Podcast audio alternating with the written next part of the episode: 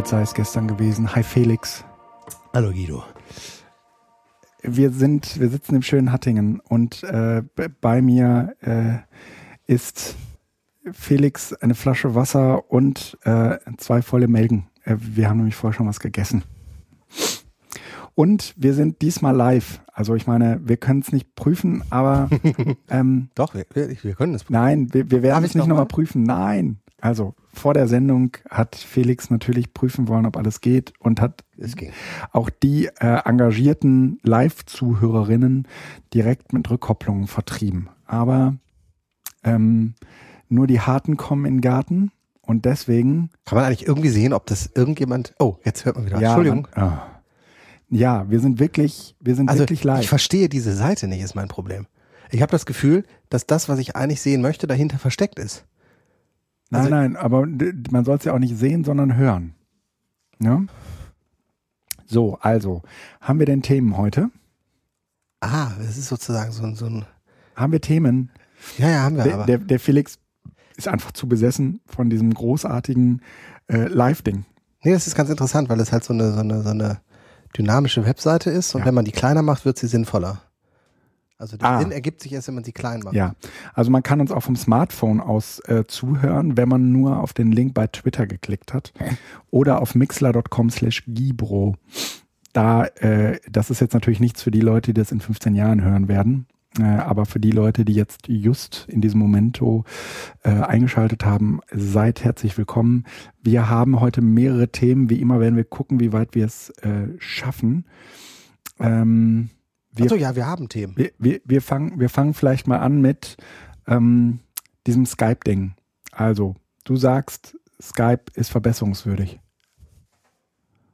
Skype-Schalte. Du, du hast gerade eben gesagt, wir jetzt haben, reflektieren. ja, wir, Ah, haben zu, wir, haben, wir haben zu sehr geknackst. wir haben an ein paar Stellen geknackst ähm, und ähm, die, wahrscheinlich habe ich mir genau diese Stellen ra ausge rausgesucht. Ähm, dafür, dass wir aber halt remote waren, war es okay. Also, ich meine, es hat ja keine Kritik gehagelt wie damals, äh, als wir auf der Terrasse saßen und man eigentlich mehr Vögelchen gehört hat als äh, Ja. uns. Ja, apropos, ne? So, äh, weißt du noch, damals. Wir das das im Mischpult war trotzdem gut. Ja. Das verstaubt jetzt auf dem Speicher. Äh, das ist nein. auch keine Lösung. Das ist überhaupt keine Lösung. Aber seien wir doch mal ganz ehrlich, äh, es ist viel schöner, du kannst die, du kannst das Vogelgezwitscher runterregeln. So, ganz leise machen oder wieder laut machen oder auch ganz laut machen. Äh, und trotzdem äh, hat der Hörer, also ich finde es in dem Fall gekünstelt oder künstlich äh, wesentlich besser. Wir sollten also Abstand nehmen von Gartensessions. Also nicht zu echt. Ja. Keine echte Natur. Ja. Also wir können das gerne auch noch äh, weiterlaufen lassen. Ich kann aber auch einfach mal äh, einen auf dicke Hose machen und das so langsam ausfaden lassen, wie du jetzt gerade mitbekommst. So, also wir, äh, was die Skype-Schalter angeht, das war ja auch erst unsere erste. Ähm, warum es geknackt hat und warum es vor allen Dingen äh, überall geknackt hat. Also, Also auch, hat's doch überall geknackt. Du eben na, sagst du? Ja, es hat an ein paar Stellen geknackt. Also ganz am Anfang war ja Genau, bei dieser Kaffeesache extrem. Also Ja. das war ein bisschen Aber blöd und auch hinterher immer mal wieder. Aber wir haben in drei Spuren aufgenommen, in vier Spuren aufgenommen, wenn man die äh, Soundboard-Spuren noch mitzählt. Und ähm, in jeder dieser Spuren ähm, kann man einzeln reinhören und das Kraxen, das Knacksen kommt nur aus der ähm, Wien-Spur, aus der Gregor-Spur. Das Ja. heißt, ich gehe fest davon aus, ähm, dass erst durch das Zusammenmixen am Ende äh, in Auphonic das Knacksen an uns alle übertragen wurde, also übergeben wurde. Ja, das kann natürlich sein, weil das sozusagen dann gemixt Ja. wird. Aber ähm, wir sollten vielleicht beim nächsten Mal ähm, nicht das WLAN nutzen, Nee, sondern stimmt. äh, einfach Ethernet machen. Weil Ja. eigentlich, also das WLAN selbst war schnell genug. ja, Also ich habe äh, ja, äh, aber das hat tausend andere äh, Störungsquellen wahrscheinlich, oder? Ja, einfach, das ist äh, nicht so Latenz, äh, Ja. oder sagen wir, ein Netzwerk ist nicht so latenzanfällig äh, wie ein WLAN, also ein, Ja. ein kabelgebundenes, weil äh, der Upload und der Download äh, waren bei mir mit 100 down und 5 up definitiv schnell genug. Mhm. Und du saßt auch äh, in guter Empfangsposition zur WLAN-Station. Ja. Also das heißt, du hattest, du solltest 300 Mbit Ja. auf jeden Fall haben. Aber es ist halt äh, WLAN. es ist am Ende tatsächlich nur WLAN und ähm, ja, müssen wir jetzt halt mal so lassen. Äh, Aber äh, wir, wir, wir arbeiten dran, aber das ist vielleicht ein guter Tipp. Das nächste Mal schließen wir uns auf jeden Fall irgendwie an ein festes Netz an. Ja. genau. Äh, und es gibt Hast du so einen Adapter für deinen? ja, ja, habe ich. Hm. Ja, ähm, es gibt übrigens ähm, eine neue Reaper, beziehungsweise eine, es gibt schon länger eine neue Reaper-Version, aber die dazu ähm, äh, passende äh, Sound, wie heißt das, Ultraschall-Version. Also sozusagen das, was wir über dieses Reaper-Ding legen, damit man da als Podcasterin vernünftig mitarbeiten kann. Das ist in Version 2.0 gelauncht worden und ähm, vielleicht ist auch das ein wenig angenehmer. Ich Sie haben genau, de- deswegen war das auch 2.0 fähig, weil sie einen eigenen Treiber geschrieben haben, einen eigenen Soundtreiber geschrieben haben, also nicht mehr den Apple-Kram nutzen und äh, auch nicht mehr dieses Soundflower-Ding nutzen. Ähm, ich bin da jetzt auch nicht so tief drin, dass ich es genauer erklären könnte, ähm, aber ich verspreche mir davon auf jeden Fall auch nochmal ein bisschen äh, Soundverbesserung.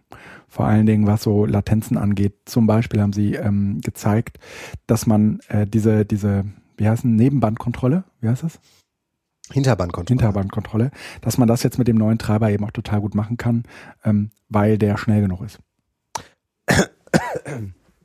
Das war ja eine Sache, die wir damals noch probiert haben, ne? Ja. Mit dem alten Mischpult, was ja eigentlich total cool ist, weil ähm, du damit verhinderst, dass das, was wir in irgendeiner der ersten Folgen hatten, genau. Nee, ein anderes, das war nicht Zoom. Nee, nee, das war danach. Dieses, Ja. das, was ich zu Hause hatte. Ja. Bei Dynamics oder wie das heißt. Nee, Hm. weiß ich gar nicht genau. Das Ähm, hatten wir irgendwie spontan geklickt, weil hiermit nichts mehr ging. Ne? Genau, das Mhm. war ja komplett kaputt und dann ähm, hatten wir aber auch wieder das Problem, aber das mit der mit der nicht gemachten Aufnahme, das war auch mit dem noch, ne, mit Ja. dem Zoom, weil äh, Genau, in dem Moment, wo du hinter haben und nicht aufgezeichnet Genau. haben. Ja, ja. und wo in dem Moment, wo du die Hinterbandkontrolle hast und du möglicherweise durch die geringe Verzögerung die Hinterbandkontrolle sogar direkt aufs Ohr hauen kannst, ja, dann hörst du halt direkt die Aufnahme. Also Hinterbandkontrolle kommt aus der analogen Zeit, ja, wo man äh, nachdem der Ton aufs Magnetband geschrieben worden ist, direkt Mhm. danach den Ton wieder abgenommen hat und den abgespielt hat, sodass man dann sozusagen direkt kontrollieren konnte, ob das, was man drauf gespielt hat, auch wirklich drauf ist. ja. Deshalb Hinterbandkontrolle, also das Band, was hinten rauskommt. Also, das äh, nur mal vorneweg. Ähm, aber lass uns mal mit dem ersten Thema starten, oder? Ja, können wir gerne machen. Ich muss einmal eben kurz mir die Nase putzen. Ja, mach das. Also ich erkläre schon mal das erste Thema. Äh, wir, ähm, wir wollen so ein bisschen eine neue Webseite besprechen, die ähm, ein Thema aufgemacht hat, was uns allen nicht fremd ist, nämlich es geht um Lernen im digitalen Wandel. Und äh, die Webseite hat den äh, Titel, das ist, aber das würde ich jetzt erstmal jetzt auch nicht weiter als Kritikpunkt äh, sehen, Bildung40.nrw. Das war wahrscheinlich noch eine Domain, die frei war. Nein. NRW gehört dem, also das ist ja TLD, NRW. Die haben da also Ja. für 200.000 Euro sich wahrscheinlich diese Domain äh, bei der ICANN oder wie die da heißt angemeldet und haben jetzt, da können die alle Domains drunter Ich packen. wollte halt nicht direkt mit Bashing anfangen. Ne? Nein, es geht auch nicht um Bashing, es geht um Fragen stellen. Ah, man merkt schon, ey, du bist auch schon ganz weich gewaschen. Genügend Prozesse in der Schule moderiert, was? Was? Also, ich, nein, ich, nein. Also, ich freue mich total und das muss man, also, äh, Hintergrund. In einer konspirativen Aktion hat das Land Nordrhein-Westfalen die Webseite bildung40.nrw gelauncht, wo man äh, gezielt zu eingeladen worden ist, äh, sich mit einem Passwort Land NRW und ich glaube, der Benutzername war auch Land NRW schon mal so vorab zu Ja. informieren und zu Ja. registrieren. Also sehr, sehr konspirativ. Ich habe das natürlich dann auch gemacht, weil ich gedacht, habe, was ist das denn jetzt? Ja klar. Und äh, inzwischen ist die aber gelauncht, also offensichtlich äh, alles mit ziemlich heißer Nadel gestrickt und ähm, die Webseite suggeriert, äh, also heißt äh, NRW 4.0, also die, die Domain heißt Bildung 4.0 und die Webseite nennt sich dann NRW 4.0, Lernen im digitalen Wandel. Ja, und du meinst, ähm, das ist jetzt nur so ein erster Aufschlag, aber wenn man das Ding in NRW 4.0 nennt, dann kann man auch Nee, es vieles andere heißt, also, wenn du dann beteiligungsorientiert abfrühstücken außer Bildung Bildung. 4.0 nimmst, äh, heißt darunter auch Bildung 4.0 in NRW. Also offensichtlich gibt es unterschiedliche Gruppen, die sich dort zusammenfügen, die mhm. meinen, was es sei was mit NRW 4.0 und Bildung 4.0. Mhm. Leider gibt es an keiner Stelle, zumindest mir bisher, nicht einsichtig die Definition für 4.0. Und ähm, ich finde es erstmal total super, also bevor ich jetzt mit dem Bashing anfange, ich will das ja eigentlich ja, gar nicht. Ja. Ähm, dass das Land Nordrhein-Westfalen die verschiedenen, also sich hinsetzt und einen, einen Schwerpunkt setzt auf offensichtlich müssen wir Bildung in irgendeiner Art und Weise anders denken, ähm, weil da was mit Internet und digital war. Mhm. So. Und das, ja. ich, ich wiederhole das jetzt, ja. finde ich ausgesprochen positiv. Ja. Wenn sich das Land Nordrhein-Westfalen hinsetzen würde und sagen würde, wir müssen etwas neu denken.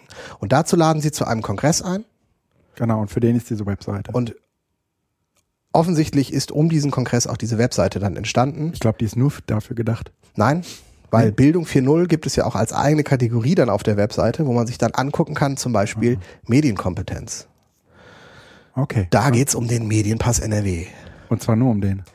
Das ist der Punkt unter Medienkompetenz. Ähm, und der Medienpass NRW ist eine Sache, die es seit Jahren gibt, wo es darum geht, dass Kinder lernen. Das ist ein Internetführerschein. Ja. Äh, einen Internetführerschein zu machen. Ja, ne? Müssen ja, wir nicht drüber reden, wie schön und sinnvoll ein Internetführerschein ist. Ich habe gerade eine ähm, Broschüre zu Hause. Wir haben nämlich was von der Schule gekriegt, ähm, was bei mir natürlich in sehr, auf sehr fruchtbaren Boden fällt, äh, wo äh, Eltern mit Kindern zusammen das Internet entdecken. Finde ich eigentlich auch eine schöne Herangehensweise.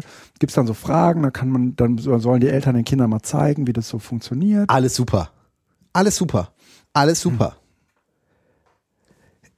Wenn ich jetzt allerdings auf diesen Medienpass gehe und beispielsweise ähm, äh, fünfte bis sechste Klasse mir angucke, was die Kinder da lernen sollen, dann ist es zum Beispiel ja, ja. Ähm, präsentieren. Sollen die lernen? Ja, ja, also ähm, 4.0. Und die Materialien, die dafür zur Verfügung gestellt werden, sind aus dem Jahr 2006. Kurz zur Einordnung. Ein Jahr später, nachdem das Material erstellt worden ist, wurde das iPhone vorgestellt. Das heißt also, was, ah, ich verstehe nicht, also wir sind uns nicht im Klaren darüber, was diese Kategorisierung 2.0 eigentlich für Schule bedeutet hat. Mhm. Wer kommt auf die wahnsinnige Idee und nennt das jetzt nicht 3.0, weil im Sinne von Industrie 3.0 sind wir auch so, sondern wir machen das jetzt 4.0, 5.0, 6.0, 7.0. Das ist, das ist Schaumschlägerei. Da, da geht es nur um irgendwelche Begriffe zu besetzen. Meinst du, meinst du, es, meinst, meinst du, es ist wirklich so in diesem techie Basisbaustein, äh, Basisbaustein 1 beim Medienpass. Umgang mit Ordnern und Verzeichnisstrukturen. Naja, aber warte Entschuldigung, mal, wenn du ein iPhone aufmachst, ein Android aufmachst oder sonst was, da geht's dann nicht um Ordner und Verzeichnisstrukturen, sondern es geht meinetwegen um Text. Und ich habe auch nichts Ach. dagegen, das zu thematisieren, aber bitte nicht im Rahmen von 4.0. Selbst im Rahmen von 2.0 sind Ordner und Verzeichnisstrukturen nicht mehr passend. Du. Weil nämlich spätestens mit 2.0 Text und sozusagen Metadaten eine Rolle gespielt haben. Oh, jetzt ich. Wenn ich jetzt weitergehe, nein, wenn ich in, in Schule gehe, Kategorien unter Schule, ich habe nichts dagegen. Ich finde das du dir groß. heute mehr Redeanteil zu haben als ich ich habe, ich finde das großartige Initiative, dieses Biobuch, was äh, ja. zusammen mit äh, äh, Professor Dr. Schreiber äh, in, gemacht worden ist und auch hier in NRW getestet wird. Großartig. Ich finde das Angebot von LearnLine, was es seit Jahr vielen Jahren gibt. Ja. Und Schulen ans Netz und so, ja, jetzt daraus das Internet. Und, Logineo. Ja. Wir können darüber diskutieren, ob es sinnvoll ist oder nicht. Bisher ist es nicht gelauncht. Es ist vor allen Dingen eine Ankündigung. Es soll die Plattform werden. Aber das sind Was alles das Dinge. ja, okay. komm, ja. Äh, äh, Lonet 2. Ja. Das sind alles Dinge. Du sagst diese Lownet, das ist kein Lownet. Wenn, dann ist es. Lehrer online. Das ja, hieß ja, so. aber das hört sich, low hört sich wie an, wie, wie, wie low, wie tief. Ja? Ist doch egal, es hieß so. Lownet 2. Ich kann da nichts hören. Das sind alles Dinge, die finde ich gut. Darum geht es nicht. Mhm. Aber wer kommt da drauf, das zusammenzuschmeißen und das dann 4.0 zu nennen, um einen Hype zu generieren, der eben wieder davon abhält, dass wir eine inhaltliche Diskussion führen, weil jetzt jeder einhergehen mhm. wird. Es ist ja hier auch gemacht worden. Was haben wir denn bisher alles gemacht? Können wir das irgendwie umlabeln, damit wir das in Zukunft auch digital und wir sind total innovative Schule. Mhm. Es geht nicht darum.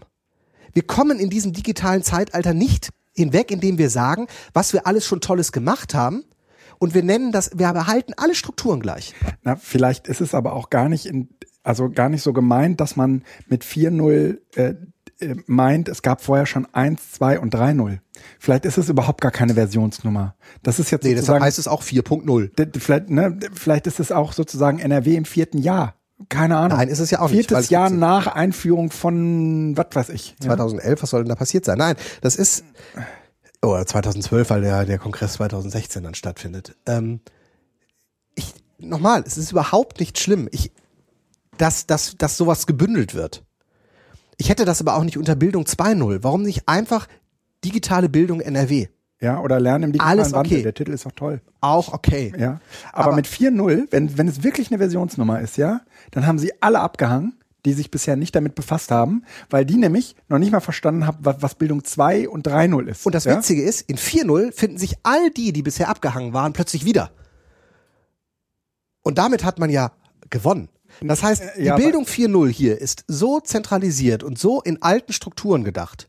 Das sind alles Dinge, alles Entwicklungen, die aus den alten Strukturen kommen. Da ist keine Un Universität drin. Da sind keine Schulreformen drin. Das sind alles digitalisierte analoge Dinge. Das ist okay. Noch da habe ich nichts gegen. Aber wenn jetzt sozusagen ich mich als jemand, der versucht 2.0 zu denken, damit auseinandersetzen muss und mich argumentieren muss, warum 2.0 ja älter ist als 4.0 und die 4.0er eigentlich schon wieder eher reaktionistisch im klassischen Sinne dann unterwegs sind, dann bringt das nichts. Und dann ist es natürlich möglicherweise genau die Strategie dahinter. Aber ähm, ich glaube, dass, also solange wir uns nicht klar geworden sind, was eigentlich 2.0 für die Schule bedeutet, Ja. ist es überflüssig über 4.0 zu reden, wenn hinter 4.0 nur das steckt, was man in den letzten zehn Jahren schon gemacht hat. Weil das ist definitiv nicht 4.0. Ah, das stimmt. Das stimmt. Hast du dich mal äh, irgendwie bei so einem Forum angemeldet? Oder du hast doch, du bist doch angemeldet, oder nicht? Ich glaube schon, ja. Äh, ähm, kann, kannst, kannst du mal bitte auf die Webseite gehen und gucken, was ist in diesen Foren überhaupt los? Also wer, wer Das ist ja gerade mal seit ein paar Tagen gelauncht. Da schreiben wahrscheinlich die ganzen Medienberater. Das ist ja auch sinnvoll als Austauschplattform. Mitmachen. Wo kann ich mich denn? Ach, hier oben anmelden muss ich dann wahrscheinlich gehen. Genau. Und dann, ja, genau, einmal anmelden und dann bitte auf Mitmachen. Digitalisierung als Chance zur Umgestaltung der Lehrpläne. Äh, selbstbestimmt Leben braucht gute Informationen. Oder Ja, Medienkompetenz. jetzt kommt noch das nächste mit da rein. Genau. Wie können Projekte wie der Medienpass äh, NRW oder die Social oder der Social Community Punkt Punkt Punkt. Hm. Ja. Ähm, Selbstbestimmtes Leben. Äh, das klingt gerade so, als würden wir Nein. im Moment nicht selbstbestimmt leben und Okay. müssten uns das wieder zurückholen, oder? Das ist jetzt das Neue, das habe ich jetzt noch gar nicht gesehen. Das ist jetzt hochspannend, weil jetzt kommt nämlich noch eine zweite Dimension rein, wo man auch, das ist spannend. Ähm, als ich vor ein paar Jahren, bin ich eigentlich nur so leise oder höre ich mich nur relativ leise? nee, du hörst dich wahrscheinlich nur relativ leise. Soll ich dich mal lauter machen? Ich weiß es nicht, einfach nur, damit ich nicht so schreie.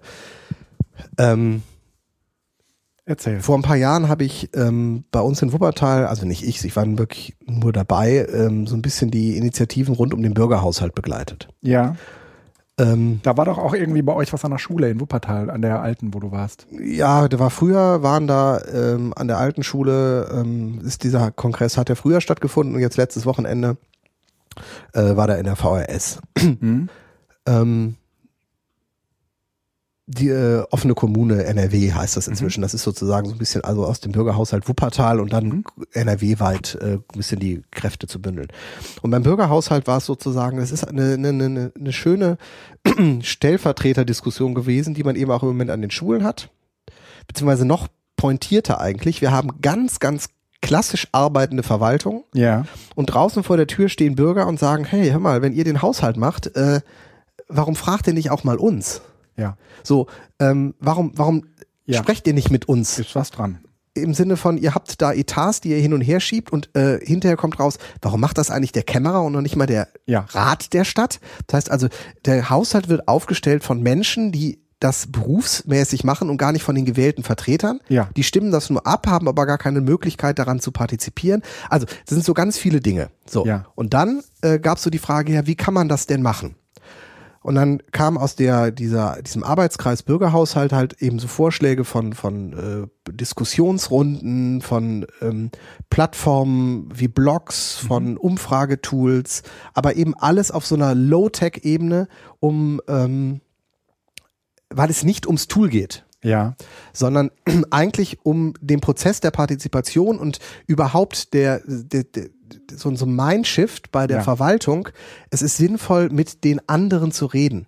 Und Ja. wie das dann, über welches Tool das geht, spielt keine Rolle. Oh, so, ja. was war jetzt sozusagen das äh, Ergebnis davon? In Wuppertal hat es dann auch nicht richtig geklappt, weil man es ein bisschen bremsen konnte, aber in Mhm. vielen anderen Kommunen, wo das ähnlich lief, gab es plötzlich Unternehmen, die gesagt Ja. haben, liebe Verwaltung, für 50.000 Euro liefern wir euch das Partizipationstool für digitale Bürgerbeteiligung. Ach Gott. Das heißt, ihr, der Bürger kann dort Vorschläge machen. Ja. Die Bürger können dann abstimmen, welche Vorschläge sie toll finden. Ja. Und diese Vorschläge werden dann zusammen mit Politikern diskutiert und damit haben Okay. sie die ideale Partizipation. Die Bürger sind zufrieden und sie müssen sich um nichts kümmern, weil am Ende ist das ja eh egal. Ja. Ja. Und wenn ich mich jetzt hier einlogge, sehe ich Beteiligungsmöglichkeiten im Überblick. Jetzt muss ich mich sozusagen hier anmelden, Themenforum selbstbestimmtes Lernen, Ja, genau. kann sagen, jetzt mitmachen. Das läuft noch 53 Tage und offensichtlich gibt es dann Vorschläge innerhalb dieser Geschichten. Das Ja, ja, ich gehe da genau. jetzt nicht drauf, Das weil ich das gar nicht bewerten möchte, sodass ich dann sozusagen Vorschläge dazu machen kann, damit das dann hinterher gemeinsam besprochen wird. Ja. So. Grundsätzlich, vorsichtig, nicht runterreißen. ja. Äh, grundsätzlich absolut in Ordnung. Aber die Politik. mich, warum? Ja, ich frage ja. mich jetzt nur. Ich finde es gut. Die Frage ist nur, warum stinkt das? Warum stinkt das? Ich, ich habe keine Ahnung. Das, das fühlt sich alles komisch an. Das fühlt, als jetzt ja, das sollen meint plötzlich, Pseudopolitik, also äh, Pseudo-Beteiligung. das ist so, ja, das ist Beteiligung. Das ist, das ist ja das, wofür, wonach wir immer gerufen haben. Aber das Ja. klingt, das ist komisch. Also ich meine, äh, Themenforum Schule im digitalen Wandel. Ja. Da, da stellt man sich jetzt vor, da, da die, die NRW-Lehrerinnen und Lehrer diskutieren da Die jetzt. springen da jetzt alle drauf und sagen, jo, jetzt machen wir mit. Ja. Nein, da machen ein paar Leute mit. Ich kann von den Leuten, die da mitmachen, sicherlich vier, fünf nennen, die sich da ja draufschmeißen werden, weil ist ja hip, immer hinter dem Neuesten herzulegen und 4-0, ey, ich mach sogar 4-0. Das Und stinkt. es geht also Ja. eigentlich, hier ist, geht es nicht um eine sachliche Diskussion, sondern hier geht es wieder Namen zu setzen, Agenda zu setzen, Ja. Name-Dropping zu machen, sich in Position zu bringen für irgendetwas anderes. Ja. Hier geht es nicht um eine inhaltliche Diskussion. Und das finde ich etwas seltsam. Hochschule 4.0. Da bin Ja, ich, mm. Hochschule 4.0. Kinders. Ja, ähm, ja, jetzt, jetzt muss man sehen, wenn, wenn du, wenn du Land NRW bist, ja, und du willst im Laufe der Legislaturperiode oder willst so zum Ende der Legislaturperiode vor der Wahl, der, der, der nächsten, wann auch immer kommenden Wahl, den Leuten irgendwie sagen können, wir haben da einen Prozess angestoßen, der ist noch nicht fertig, deswegen müsst ihr uns auch wieder wählen damit wir das, was wir angefangen haben, auch zu Ende bringen können. Weil bisher haben wir euch nur gefragt und wir wissen jetzt, was wir tun müssen, aber ne, ob das jetzt da, ob da, ob die wirklich wissen, was sie tun müssen, spielt ja auf, die- ne? Und eigentlich müssen auch, müssen auch äh, nicht die äh, Leute von, vom Land NRW irgendwas tun, sondern eigentlich muss ja so schulkulturell irgendwas passieren. Äh, exakt. Und das läuft eben nicht über Verwaltung. Also ich meine, das, wo- was ja bei 2.0 eigentlich mit im Zentrum steht, ist, dass äh, die bisherigen äh, Lautsprecher, die bisherigen Ja. äh, zentralen Institutionen, ja.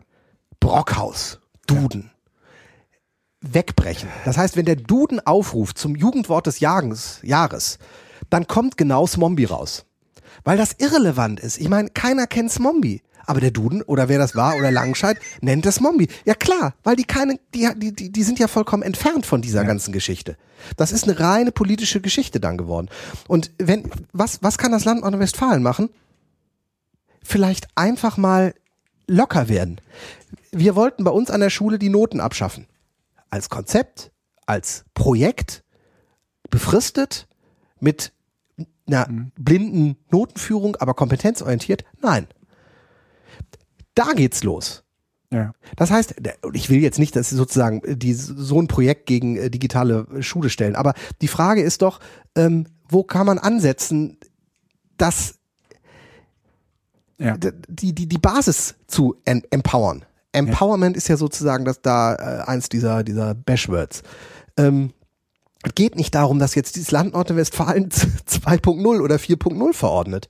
Ich meine, wie viele Leute äh, haben wir mit Erfolg zu Twitter verordnet? Twitter ist auch nicht 2.0, 3.0, 4.0. Mhm. Sondern das ist halt ein Tool, was man nutzen kann, was ein Mindset voraussetzt. Und darum geht es eigentlich. Und in dem Sinne kann eine Institution nichts anderes tun, als sich zurückzuziehen. Das kann sie. Freiheiten zu geben. Rechtliche Rahmenbedingungen ja, zu aber setzen. was passiert, wenn die dann in die falsche Richtung laufen, Felix? Das passiert doch ständig. Du gibst denen Freiheiten und ähm, stellst am Ende deiner Legislaturperiode fest, ja, guck, was sie da draus gemacht haben, ja. Äh, sind jetzt total äh, adigital, ja. Das ist fies, ne? Man weiß nicht so richtig, was passiert, wenn man die Züge loslässt. Ja, und äh, davor haben die halt Angst. Und Ja. deswegen ist halt irgendwie so ein sehr kontrollierter Partizipationsprozess äh, nötig. Aber eigentlich muss ihnen doch irgendein eine Consulting-Bude verraten haben, dass die bisher immer scheitern.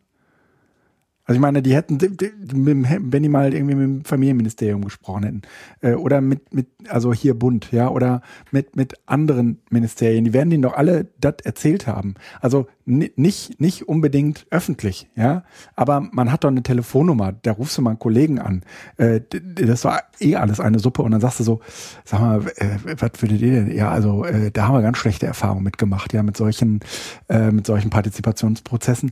Äh, wir haben sogar eher das, also was, was, was, was jetzt gar nicht gebrauchen kannst, ist, ähm, dass du ein Forum hast, äh, wo, wo sich am Ende irgendwie 50 Leute beteiligt haben, ja, so. Äh, Ja, das, ne? das, das wird ja mehr sein. Also da kannst du von ausgehen, wenn das Land? Nordrhein-Westfalen, ja natürlich, wenn das Land Nordrhein-Westfalen das macht. Ja, ja, Allein die- ja, ich glaub nicht. Im Zweifel sagst du hinterher, die Medienbeauftragten der Schulen sollen bitte sich da anmelden und ihren Senf dazugeben. Mann, ich, ich, ich, ich, ich habe diesen Account zu spät geklickt. Wir müssen noch mal eine Sendung hinterher schieben. Möchtest du dich da registrieren? Ich bin gerade dabei, aber wahrscheinlich muss erst irgendjemand muss das erst durch eine Hierarchie durch, ja, bevor man den Account genehmigt bekommt. Ähm, ich habe den auf jeden Fall. Also man, normalerweise, wenn, wenn du bei Google einen Account machst, dann hast du ja innerhalb von einer Sekunde. Äh, hier jetzt nicht und das liegt bestimmt nicht daran, weil die Mail-Server jetzt gerade so überlastet sind, ja, weil die da alle sich gerade anmelden, sondern ich gehe mal davon aus, dass es daran liegt, dass äh, die das auf echt moderiert gestellt haben. Ja, also da ist jemand, der äh, guckt, dass da jetzt auch Leute sind, die was äh, von von dem verstehen, was sie sagen oder äh, ja, dass das auch keine Fake-Accounts sind oder so. Das will man ja da alles nicht haben. Du willst ja am Ende irgend brauchst ja eine brauchst ja eine Plattform, äh, wo nicht irgendein Name steht wie Hacker 23, sondern wo wo steht, das ist irgendwie der und der Typ und der arbeitet da und da. Wenn Ja? er gute Nachrichten und wenn er gute Beiträge gibt, ist Nee, mir das egal, wie der heißt. Never. Aber das geht da nicht drum, ja? Nee, ist genau. Ja. Und deswegen werde ich noch ein bisschen auf meinen Account warten müssen. Ich habe jetzt auch glücklicherweise nicht den Fehler gemacht. Aber jetzt wissen wir wenigstens, was irgendwie zu 4-0 nennen. ist. Bei 2-0 bedeutet das, du meldest dich an und alles ist frei. Mhm. Bei 3-0 ist sozusagen eine Nebelwand, da weiß man nicht, was das ist. Und 4-0 heißt moderiert. Meinst du? Ja, bedeutet das ja dann wahrscheinlich. Ich meine, das ist jetzt ein wesentlicher Unterschied. Oh Mann. Also, äh, wir schließen das Thema mal ab mit Hm? Nicht? Doch, ist okay. Ja? Also ich sag, möchte noch mal betonen, ich finde es schön, dass das Land Nordrhein-Westfalen sich auf den Weg macht. Ja. Schleswig-Holstein macht das ja auch. Schleswig-Holstein macht allerdings weniger ähm, Genau. Das, Trubel ja, sozusagen. Das, lass uns nochmal irgendwie, was, was, wie würden wir uns denn wünschen, dass es läuft? äh, nochmal, ich, ich kann es nicht sagen. Ich, ich will das auch nicht, weil da das, das äh, ähm, ich äh, merke nur, mir ist diese, dieser Weg von Schleswig-Holstein in irgendwie sympathischer. Die machen äh, Informationsveranstaltungen an verschiedenen Stellen, laden dazu Keynote-Speaker ein, machen danach sozusagen einen offenen Kongress, also so, so ein bisschen Workshop-mäßig. Und äh, für mich riecht das Ganze irgendwie nach, ähm, wir versuchen jetzt mal hier die Leute zusammenzubringen, die da schon was gemacht haben, um mal so denen ein bisschen zuzuhören. Wir sind jetzt nicht gerade sauer, dass wir nicht eingeladen wurden. Ähm, Nur um, nur einmal. nein, äh, andersrum. Nein, ich bin da nicht sauer, weil ich gar nicht weiß, ob ich da kann und was ich da mache, sondern die Frage ist, ähm, bist du oder kennst du jemanden, der äh, damit involviert war? Nee. Aber es wäre doch in der, und ich behaupte jetzt mal, dass wir beide in Nordrhein-Westfalen jetzt Gut nicht vollkommen sind, unvernetzt sind. Mhm. Es wäre doch nicht unwahrscheinlich, dass äh, sozusagen man das zumindest mitkriegt. Also sei es Uni Duisburg, Ja, Essen, ja, sei es ja, äh, ja. der Kölner Raum, sei es der äh, Nieder, äh, da Richtung Niederlande, Ja, ja. der äh, rheinische Raum. Aachen Ähm, und so. Hm. Nee, habe ich nicht.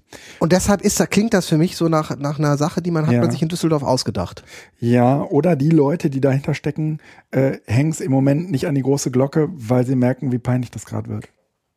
Ja, das wird ja am Ende wieder erfolgreich. Das ist ja das Lustige, dass solche Dinge immer erfolgreich sind, weil es eigentlich darum geht, dass man sich einfach einmal kurz dahinstellen kann, sagen kann, ich bin total modern, ich bin nee, gut. erfolgreich wäre, wenn sich was, also ne, erfolgreich wäre doch in unserem Sinne, wenn man merkt, da ähm, findet sozusagen auch ein Umdenken in den Schulen statt, ja. Aber das ist eine andere Perspektive. Und das passiert ja auch. Erfolgreich Also aus der ja politischen. Perspektive ist etwas anderes. Äh, Aus politisch erfolgreich ist, wenn du vernetzt bist, wenn du ähm, ähm, Leute zusammengebracht hast, Ja. die sich Shake Hands machen können, Ja. das ist erfolgreich. Äh, in dem Sinne, also ja, und äh, ob das zu einem Shift, zu einer Veränderung führt, das steht auf einem anderen Blatt. Ich glaube, ich ehrlich gesagt, ich traue, also trotzdem ich mich als politischen Bildner sehe, sehe ich auch die Politik als Ermöglicher eines solchen Shifts eigentlich nicht in der Lage, weil es immer äh, damit korreliert, dass man seine eigenen Machtansprüche in Frage stellt. Exakt. Ja? Und das ist ehrlich gesagt, wenn, also wenn ich jetzt mal nur so von mir selbst ausgehe, schwer vorstellbar. Und äh, Weißt du, dass, dass ich irgendwie von mir aus sage, ähm, ja, ähm, also mein, mein äh, Einfluss und meine Ideen in diesem Bereich, die sind jetzt, die, die, die, die stelle ich so hinter die große Sache zurück. Da bin ich mir ehrlich gesagt ein bisschen zu egoistisch für. Und das unterstelle ich einem Politiker jetzt auch erstmal. Ne? Man soll ja immer von sich auf andere schließen. Soll man eigentlich nicht tun, ne? Äh, Aber aber aber äh, lohnt, ne? Funktioniert. ja. ja. Also ähm, wir schließen das mal ab mit, äh, äh, beobachtet es mal äh, alle aufmerksam weiter, wir werden das sicherlich auch tun. Ähm, aber mich würde wundern, äh, wenn wir von dieser Plattform nochmal häufiger was hören würden. Oder? Ich kann diese Pausen hier ausstehen. Philipp sagt, äh, Felix sagt jetzt gar nichts mehr. Äh, wir droppen mal ein neues Thema, okay? Ähm, bam, neues Thema. Äh, genau, äh, ja, Philipp, Felix schreibt mir gerade was. Äh, das, äh, ja, pass mal auf. Äh, lass uns mal über das Edu-Camp reden.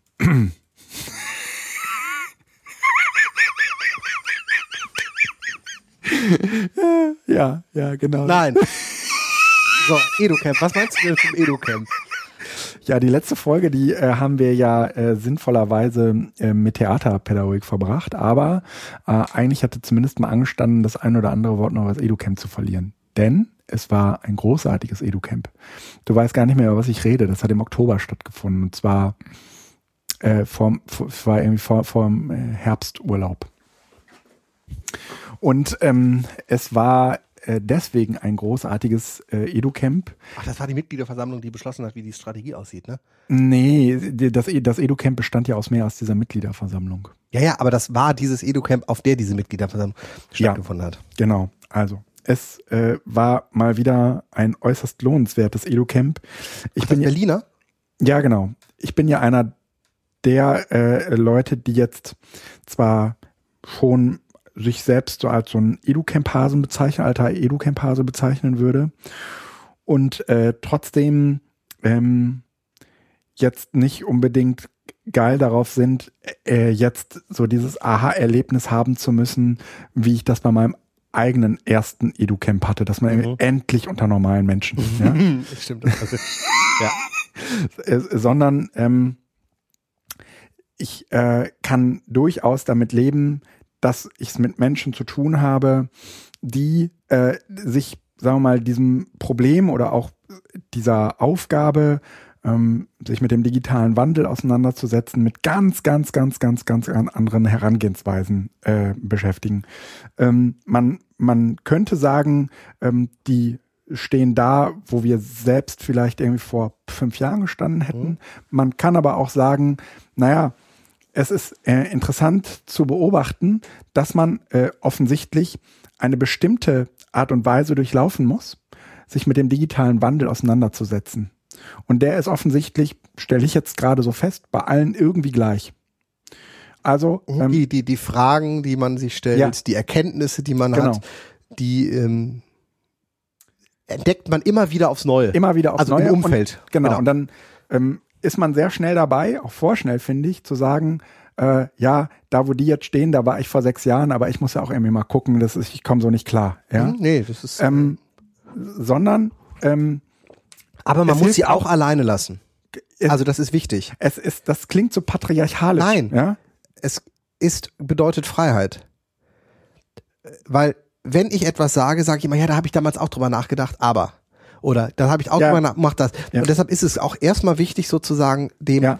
das einfach zu begleiten. Auch in dem Sinne offen zu sein, ob möglicherweise sich Nuancen verschieben. Also nicht diese Erkenntnis, ah, die machen das Gleiche jetzt durch, sondern wirklich eher, nee, lass mal, mal gucken, was da rauskommt jetzt. Ja. Und ähm, es ist, ich, ich, ich finde es auch für die, für den eigenen Umgang mit dem digitalen Wandel sehr hilfreich, immer wieder äh, sich damit auseinanderzusetzen, wie äh, andere, die da so frisch mit konfrontiert ähm, sind, wie die das äh, machen. Äh, vor allen Dingen, sagen wir mal, mit, mit welchen Überlegungen man da so konfrontiert ist. Ja, wie überzeuge ich die Kollegen und sowas alles, ja, weißt du? Ja. Ähm, das finde, also, das ist deswegen aus meiner Sicht so wichtig, weil es einen daran erinnern lässt, dass man sich damit eben auch auseinandersetzen muss. Also ähm, man ist ja ganz schnell, finde ich immer, ähm, wenn man jetzt schon ein bisschen länger sich irgendwie auch damit befasst hat, äh, dabei zu sagen, ja, das, da habe ich mir drei Jahren äh, zu Gedanken gemacht. Mittlerweile äh, sehe ich darüber hinweg und wie wir die anderen mitnehmen können, ist eigentlich gar nicht mehr so wichtig. Hauptsache, ich habe schon mal angefangen. Ja? Mhm. Ähm, sondern äh, gerade an so einem Punkt wird äh, deutlich und es gibt, ne, oder wie kriege ich, wie kriege ich die Akzeptanz äh, bei den Schülern und wie kriege ich sozusagen auch die Angst überbrückt, dass ich selbst nicht so richtig weiß, wie ich damit umgehen soll. Ja, ich hatte jetzt ähm, auf dem EduCamp einen äh, Startworkshop an einem Freitag ähm, gemacht, der hat sich befasst mit Bildungsrouten in Schulen. Und ähm, da waren halt irgendwie schon eine ganze Reihe von äh, Teilnehmerinnen, Teilnehmenden, die sich äh, so ganz allgemein, also die, die kamen und gesagt haben, so, ich will diese Chance jetzt nutzen und damit endlich mal anfangen. Und äh, so, nachdem so die Bildungsroute fertig war und ihnen klar wurde, wie voraussetzungsvoll sowas dann doch ist, ja, Also mit QR-Codes. mh, ja, nee, das war mit äh, Actionbound Ja, meine.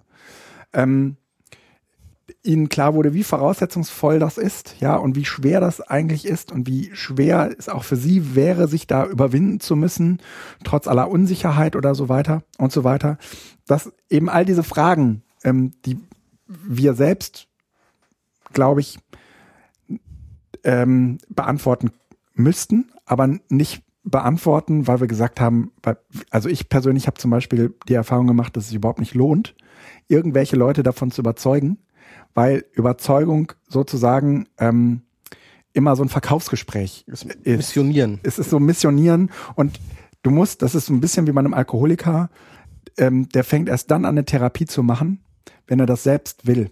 Ja, und zwar, also wenn die Not richtig, richtig groß geworden ist. Und ähm, so ein bisschen glaube ich auch, dass das in diesem Bereich so ist. Und die Leute, die da jetzt hingekommen sind, auch dieses Educamp da für sich genutzt haben, bei denen war die Not offensichtlich jetzt auch relativ groß. Aber ob die das jetzt tatsächlich weiterverfolgen, hängt so ein bisschen davon ab, ob sie, äh, ob sie sozusagen da genug Energie im Alltag für mitbringen, das auch noch zu machen. Aber im Grunde genommen äh, habe ich mich erinnert gefühlt an genau diese Problemstellung, ähm, mit der man ja irgendwie umgehen muss. Ja? Du erzählst ja auch immer wieder, dass ihr eigentlich ein Kollegium habt von Leuten, die das explizit wollen, die auch jetzt zu euch kommen, weil sie das wollen, oder ist das nicht so? Nein, da steht mehr Aber was, dahinter. wa, wa, dann, was, was sind dann deine Windmühlen? Oder hast du keine? Also in der Implementierung des digitalen oder überhaupt de, dem Umgang mit dem digitalen Wandel. Also Zeit ist so eine Windmühle, ja? Dass die Leute, ja, habe ich keine Zeit für, ne? Achtung, Achtung, Achtung. Einfach mal nicht reden oder nur Material erstellen, sondern mal machen. Mal einfach machen. Und Räume bieten, damit gemacht werden kann. Das finde ich jetzt gerade total schön, dass ich das mal so sagen kann, weil ja immer gesagt wird, ich mache nichts. Schule und Du machst nicht. Wer sagt Nein, das sowas? ist doch dieses ganz. Ähm, nein, ich, ich halte, ich, ich meine das jetzt wirklich, das ist, ähm, die Schule muss Raum bieten, damit sowas überhaupt möglich ist. Und das Ja. bedeutet, man muss ein Setting schaffen, in dem Kolleginnen und Kollegen arbeiten können. Und wenn ich digitale Arbeitsräume und einen Drucker mit WLAN-Anschluss ist ein digitaler Arbeitsraum, weil er aus einem Büro plötzlich einen Mehrwert macht. Mhm. Ähm, ebenso wie Server und WLAN und äh, Kommunikation, also Kommunikationsplattformen und äh, was auch immer noch. Ähm, dann macht sich das Kollegium automatisch auf den Weg, weil ein Lehrerzimmer, was analog ist, Ja. lässt keine andere Möglichkeit zu. Ein Lehrerzimmer, was neben an den analogen Austausch auch die digitalen Prozesse ermöglicht, Ja. da gehen die Lehrer automatisch und die, jeder, der in diesem Weg gegangen ist zum Digitalen und feststellt, boah, wie geil ist das denn? Ich kann überall aus dem Schulhaus drucken. Ich kann überall mir einen Beamer aus dem Schrank nehmen und den drahtlos anschließen. Ich habe überall WLAN. Mhm. Ich kann überall Filme gucken. Mhm. Klar, das ist natürlich klassisch, aber das macht sozusagen ein, das, das öffnet äh, Schranken in den Köpfen, die du halt in der Schule, die all sowas nicht hast. Ja klar kann man an jeder Schule WLAN machen. Da musst du halt mit dem Techniker kurz sprechen und dann legt dir das Kabel dahin und dann steckst du Ja. das in die Schrank und dann klappt das schon. Ja, das ist aber nicht die Sache. Das heißt, du musst ein Setting schaffen, wo sich die Leute auf den Weg machen können, ohne dass es kompliziert ist. Ich habe jetzt am Wochenende ähm, nochmal einen Film von Steve Jobs gesehen. Ja. ähm, und das war äh, eigentlich, ich muss auch das Buch nochmal lesen von dem Isaacson. Ähm, es ist eigentlich ganz schön, weil das auch nochmal deutlich gemacht hat, was, was der Punkt ist, warum etwas ähm, bricht, Ja. weil es einfach Ja. geworden ist. Natürlich gab es vorher MP3-Player, natürlich gab es vorher Laptops, natürlich gab es vorher einen Computer und alles. Ja. Aber die Frage ist, hat man es geschafft, auf einen, auf einen Prozess das Ganze zu reduzieren, Ja. also den Fokus richtig zu setzen, dass es simpel wird. Ja. Also nicht einfach, sondern simpel. Also äh, nicht easy, also im Mhm. Sinne von kann man einfach machen, sondern es ist, es ist nachvollziehbar. Ja. Es, es kriegt Struktur. Und ich glaube, dass äh, wir in der Schule inzwischen die Erkenntnis haben, und das machen wir, wir sagen nicht, was die Lehrer tun müssen, sondern wir bieten Möglichkeiten an. Und die sind so vom Zugang so einfach, Mhm. dass die Lehrer keinen Hindernisgrund haben, das Ja. zu tun. Das ist kein Whiteboard, äh, kein Smartboard, wo ich eine spezielle Software brauche und spezielle Lernsoftware oder sonst was. Dann bring deinen Rechner mit. Hier ist der Beamer, den schließt du an, das Ganze geht über WLAN, das ist fertig konfiguriert. Wenn du einen Mac oder ein iPad hast, Mhm. Airplay, wenn du deinen eigenen hast, schließen einfach an. Hier ist der Beamer. Ihr macht im Prinzip Nudging. Also ihr nutzt sozusagen die Bequemlichkeit des Menschen auch. Veränderungen passieren nur darüber. ja, ja. ja, ja. Ja, und zwar ist ja auch dieser komplette Weg ins Digitale. Wir sagen ja immer, da, da müsst ihr euch anstrengen, um ins Digitale zu gehen. Nein, ihr müsst nur eure Ängste loslassen und mal eure ganzen Gewohnheiten loslassen. Das, Ja. was euch erwartet, ist eigentlich nur viel bequemer. Mhm. Die Menschen werden nicht angetrieben, weil es ihnen Spaß macht, Treppen zu laufen, ja. sondern die Treppe ist der Prozess zur Rolltreppe zum Fahrstuhl. ja. Oder wenn dran steht, du verlierst fünf Kilokalorien pro. Oder so wie jetzt letztens beim Saturn, wo sie dann diskutiert haben, ob sie äh, Fahrstuhl fahren oder Treppe und dann meinte der andere nur, ey komm, lass mal ein bisschen Cardio machen. Und dann sind sie hochgegangen. Cardio. Super. äh, ja, aber Ja. Das, oder es muss einen Sinn haben. Ja. Dann nimmt man auch Anstrengungen in Kauf, wenn es sozusagen übergeordneter Sinn ist. Aber eigentlich geht es darum, es simpel zu machen. Ja. Und in dem Sinne, OER, gerne, lass uns da weiter für kämpfen, weil das ist eine Stellvertreterdiskussion und eine Übergangstechnologie für äh, das Urheberrecht und vor allen Dingen Ja, für den Frage, digitalen Wandel. Hm? aber eben vor allen Dingen auch für das Urheberrecht. Das heißt, ein Ding, was man mit OER nie lösen wird. Trotzdem ist es wichtig, dass es groß und weitergetragen wird, der Gedanke. Ja. Ähm, aber eigentlich geht's um was an. Ja. Ah, Ich guck mal, ob ich einen Ausschlag sehe. Oh ja. Der Ausschlag ist sogar bei dir zu hören, also zu sehen. Ich habe es auch gespürt. Ach, schön. Äh, Ähm, ja, das ist. Ähm, Mhm. Ja, jetzt bin ich. Pass auf, ich hab, ups, jetzt ist mir das Ding nicht vom, ich, so, Äh, ich wollte noch ein bisschen weiter vom äh, EduCamp erzählen. Von einer Session. Naja, bei dieser Session äh, war so eine Vorstellungsrunde und die Leute stellen sich alle vor und es stellt sich jemand vor, der ist Ralf. Ähm, Aus Hamburg? Oder nee, Heide? Nee, eben nicht. Äh, und er sagt, ich bin hier, weil ich deinen Podcast höre. Ich wollte dich mal kennenlernen. und ich, ich, ich, ich frage, wir, wir, wir haben ja länger irgendwie gesprochen, er hört das schon echt lange. Mhm. Und äh, freut sich auf jede Folge, die wir produzieren. Hallo Ralf. Äh, hallo Ralf, ja. Das ist so. Und äh, Ralf äh, hat dann ähm, auch irgendwie das Room Escape mitgemacht. Äh, hat uns auch dankenswerterweise wirklich echt, hat sich echt Mühe gegeben, hat unfassbar äh, viel äh, nochmal geschrieben und Abläufe und so weiter. Das war echt toll. Und da ist mir zum ersten Mal dieser, also zu Ralf nochmal dieser Effekt klar geworden. Ähm, du, du machst eine Sache und weißt ja überhaupt nicht, wer das alles hört. Mhm. Und triffst auf Leute, ähm, das ist jetzt ja wie auch in den Kommentaren äh, hin und wieder mal zu lesen, auf, auf Leute, die sagen, boah, toll, also inspiriert mich oder finde ich interessant, worüber ihr so redet und so, ja. Ähm, und äh, das ist, das ist eine sehr un, un, sehr komische Situation, ja. Und gleichzeitig merke ich auch, ähm, wie gut es tut und wie sehr ich mir das manchmal auch in anderen Zusammenhängen wünschen würde, ja. Also ich brauche niemanden, der mir irgendwie alle fünf Minuten sagt, Kino, das hast du so toll gemacht. Und, ne? Sondern ähm, so im richtigen Moment kommt jemand und sagt, ich äh, äh, höre euch irgendwie seit Anbeginn und äh, ich finde, ihr macht da, ihr macht das echt spannend und interessant. Das ist, ich meine, stell dir vor, sowas wird dir, wird dir so mit anderen Dingen im Leben auch passieren. Also nicht nur mit Podcasts, ja? äh, wie? ne, ich, nicht mit allen Dingen im Leben, aber manchmal wünschte ich mir, ein Podcast wäre ein nicht öffentliches Medium und in würde solch andere Dinge von mir geben. Ja, ja, die, die, ja. Ne? Okay, lass uns einfach, mach weiter. so, äh, dafür wollte ich, dass Ralf, das hat wirklich Nachgehalt. Äh, davon habe ich, äh, ich zumindest lange profitiert. Und heute habe ich es auch zum ersten Mal dem Felix äh, so erzählt und ne, bis, ne? Ich kenne das halt aus einer anderen war ja an uns beide gerichtet. Ne? Ja.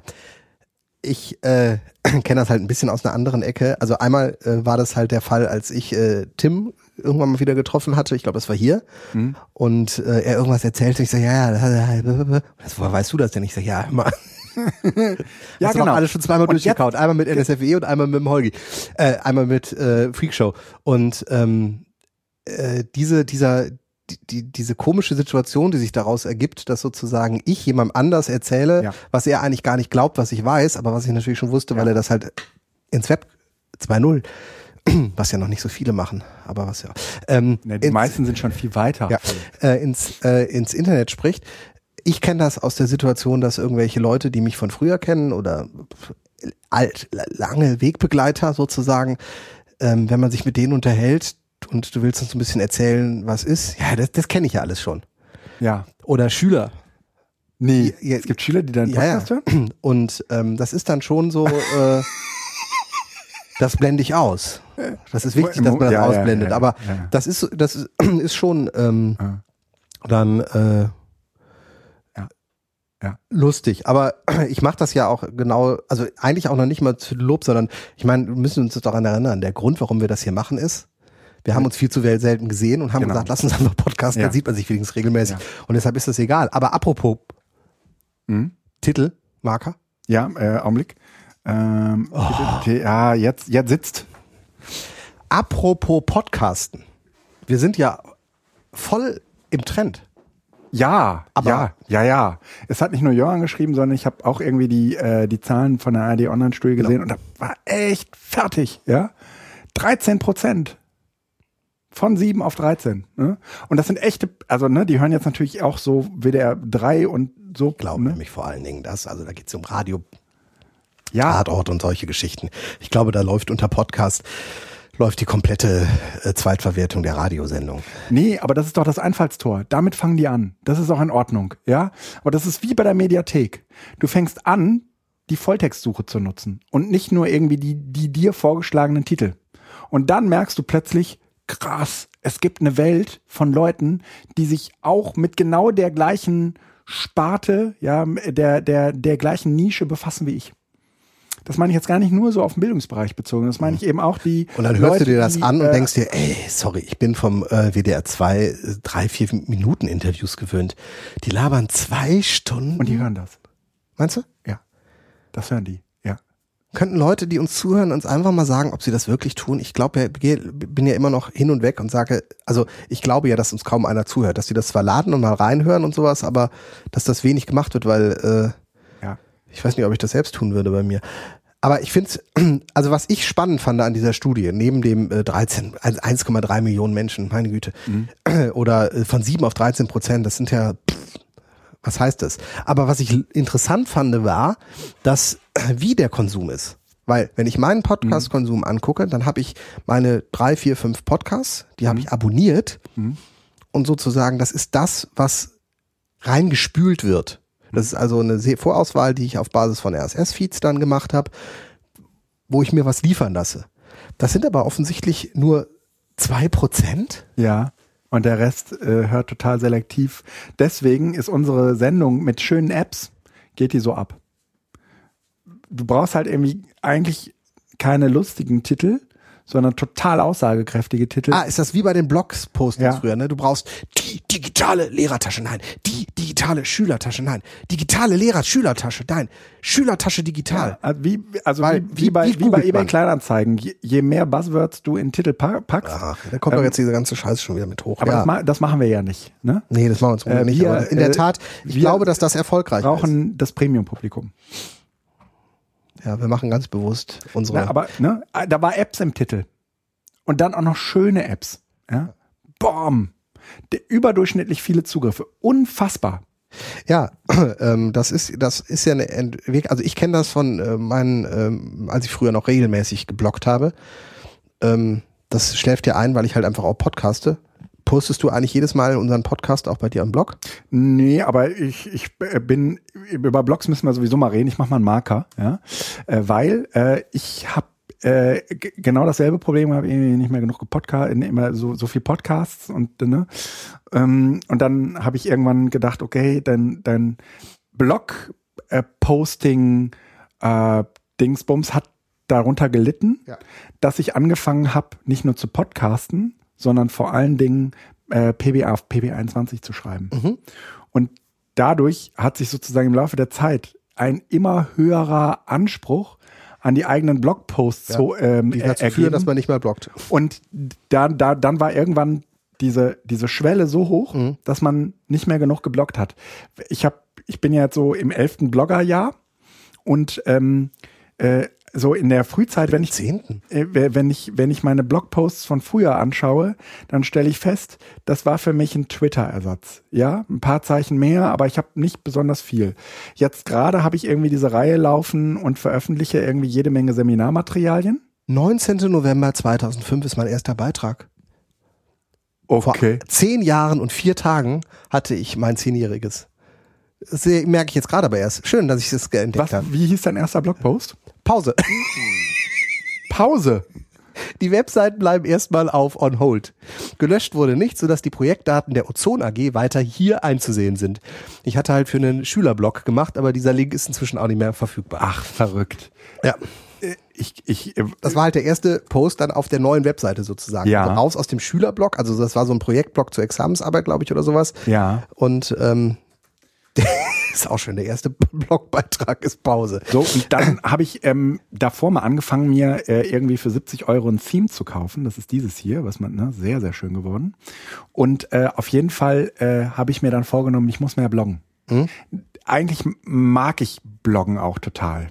Und äh, dann habe ich halt äh, jetzt angefangen, alles Mögliche zu veröffentlichen erstmal. Ähm, habe auch irgendwie diese OER-Sparte, also irgendwie diese ganzen, dieses ganze Zeug, was irgendwie in irgendwelchen Google Docs schlummerte, das habe ich mal befreit und so.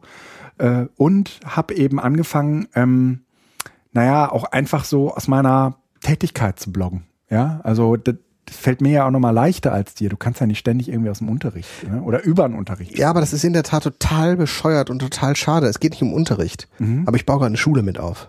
Ja, ja, genau. Aber das kann man auch nicht, weil der Prozess einfach einer ist, der geschützt gehört. Mhm. Und das ist, ein, das ist ein totales Dilemma, weil ich eigentlich gerne diese Erfahrung teilen würde. In dem Moment, wo ich sie aber teile, sie eigentlich auch sozusagen Mhm. beraube. Also es ist, es ist nicht gut. Mhm. Also wir machen Öffentlichkeitsarbeit, aber ich kann nicht Web 2.0 sozusagen, also einfach offen bloggen, was als Entwicklung gerade abgeht. Früher habe ich das gemacht und Ja, eine, ja, ja. ich entschuldige mich auf diesem Wege nochmal bei meiner damaligen Schulleitung, äh, mir auch durchaus den ein oder anderen Rüffel reingeholt. Ich weiß heute, warum. Ja. Ich weiß aber auch, dass es gut war, dass ich das damals gemacht habe, weil Ja. sozusagen das einfach, das gehörte zum Lernprozess dazu. Aber deshalb stehe ich da heute auch einfach anders und, und sehe da durchaus die, die Gefahren. Also man kann nicht jeden Prozess äh, offen machen. Der ist deshalb nicht besser. Ich habe ja knapp anderthalb Jahre vor dir angefangen zu bloggen. Ihr Doktor Kannst du jetzt ja auch mal alleine machen. äh, vier, vier, 16. Juni 2004 und mein erster Blogpost hieß Hallo, das ist mein erster Versuch eines Weblogs. Hallo, oh Gott. Liebes hat was. Tagebuch. Hallo, ja genau. Hallo Internet. Wobei, Wahrscheinlich hast du den, so. den WordPress-Blog sogar einfach nur. Da ist ja der Standard. Weißt ja du, wie der Hallo. Beitrag hieß? Erster Beitrag. Ja. Äh, erster Eintrag. Eintrag. Das war, das war noch kein Post oder Beitrag, das war ein Eintrag. Ähm, ich, habe das, äh, ich habe das Gefühl, meine Webseite leidet an Inaktualität. Ich hatte davor so ein HTML-Ding. Also hast du auch so, das ist sozusagen Ja, auch ja, ein ja. zweiter Schritt. Äh, Ne? auf der einen Seite, auf der anderen Seite nimmt die Zahl der Benutzer stetig zu. Äh, möchte ich dem Benutzer Rechnung, ist auch schön. äh, möchte ich dem Rechnung tragen und mehr Dienste anbieten? Hoffentlich funktioniert das auch. Punkt. Das war vor äh, langer, langer Zeit. Oh Gott. Unglaublich. Mein erster Liebestagebuch. So, das packe ich mal mit in die Shownotes. Das ist ja schön. Ähm, äh, ich ich äh, werde sozusagen auch an der ganzen äh, Dingensbummens nichts ändern. Und du bist sogar zwei Monate vor mir zu Twitter gekommen. Äh, ja, ja, ja, ja, auf der Republika, ne? Mhm. Was? Ja, Du bist auf der Republika zu Twitter gekommen? mhm, genau. Ich weiß gar nicht, wo ich. Ja, also ich, ich war irgendwie da und äh, die haben gesagt, na, ähm, hier mach mal, mach mal an und dann habe ich halt dieses Twitter-Ding angeschaltet und äh, war sozusagen direkt, äh, direkt begeistert. Ne? Ähm, Bin dann auch erstmal davon nicht mehr weggekommen. Äh, warte mal, wie, wie, wie nennen wir? Blog äh, ein Eintrag. So, ähm, genau. Und jetzt blogge ich im Prinzip, ähm, wenn mir danach ist, aber ich setze mich tatsächlich so ein wenig unter Druck und sage, naja, ich blogge, wenn ich ähm, wenn ich Zeit habe. Also jetzt hatte ich zwei Wochen am Stück Seminar, das war halt echt nervig, aber normalerweise ähm, blogge ich so viel es geht. Wunderpunkt. Äh, also ich kenne das genau so. Also dieses Problem, dass, also das fing damit an, dass äh, ich auf Veranstaltungen eingeladen worden bin und mein Arbeitgeber war EduShift. Ja, Und ich gedacht habe, Kinders, das ist mein Blog und eigentlich ist Blog für mich etwas, Ja. ich laut gedacht. Also der heißt, der Untertitel ist ja nicht umsonst laut gedacht. Aber in der Tat ist der irgendwann zu so einer Art Referenz geworden. ja, Also auch, weil ich natürlich mit dem Namen quasi schon was impliziert habe. Ja. Das ist ein Themenblock. ja, Es geht um Educational Shift. ja. Und ähm, deshalb tue ich mich total schwer, einfach irgendwas zu bloggen. Und ich habe drei fertige Blogposts, aber ich traue mich die nicht rauszuhauen. Ja, genau. Und ich glaube, da muss man tatsächlich irgendwie. Weil es geht um digitale Schultasche, Evernote und äh, Unterricht. Und das sind halt äh, digitale Schule und Infrastruktur habe ich schon angefangen, aber es sind noch nicht fertig. Ach, ey, Lo, ey, Ja, aber das ist, glaub mal, hau das mal raus, sei mal ein bisschen irgendwie. Äh, es, es liest ja auch keiner mehr.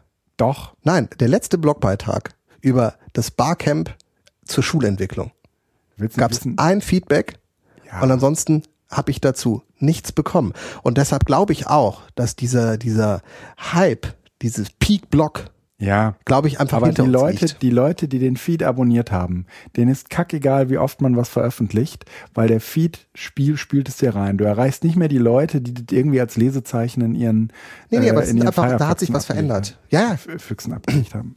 Ähm, Aber es ist, ähm, okay. Ähm, dann äh, würde ich sagen, äh, machen wir spontanen Themenwechsel. Ja. Oh. Ähm, wir, ähm, EduCamp Podcast, äh, wie unabhängig ist die BPB? Hast du ja aufgeschrieben. ja, das, das ist, Äh, da, hast du da da weitere Informationen zu diesem Buch? Das fand ich ja irgendwie so, nee, so wunderbar. ich, also, ich, ich würde ehrlich gesagt sagen, ähm, der äh, René äh, Scheppler, der hat, äh, äh, also mit dem hatten wir uns ja verabredet und ich würde ganz gerne irgendwie mit dem zusammen. Äh, Das sind andere Dinge hier.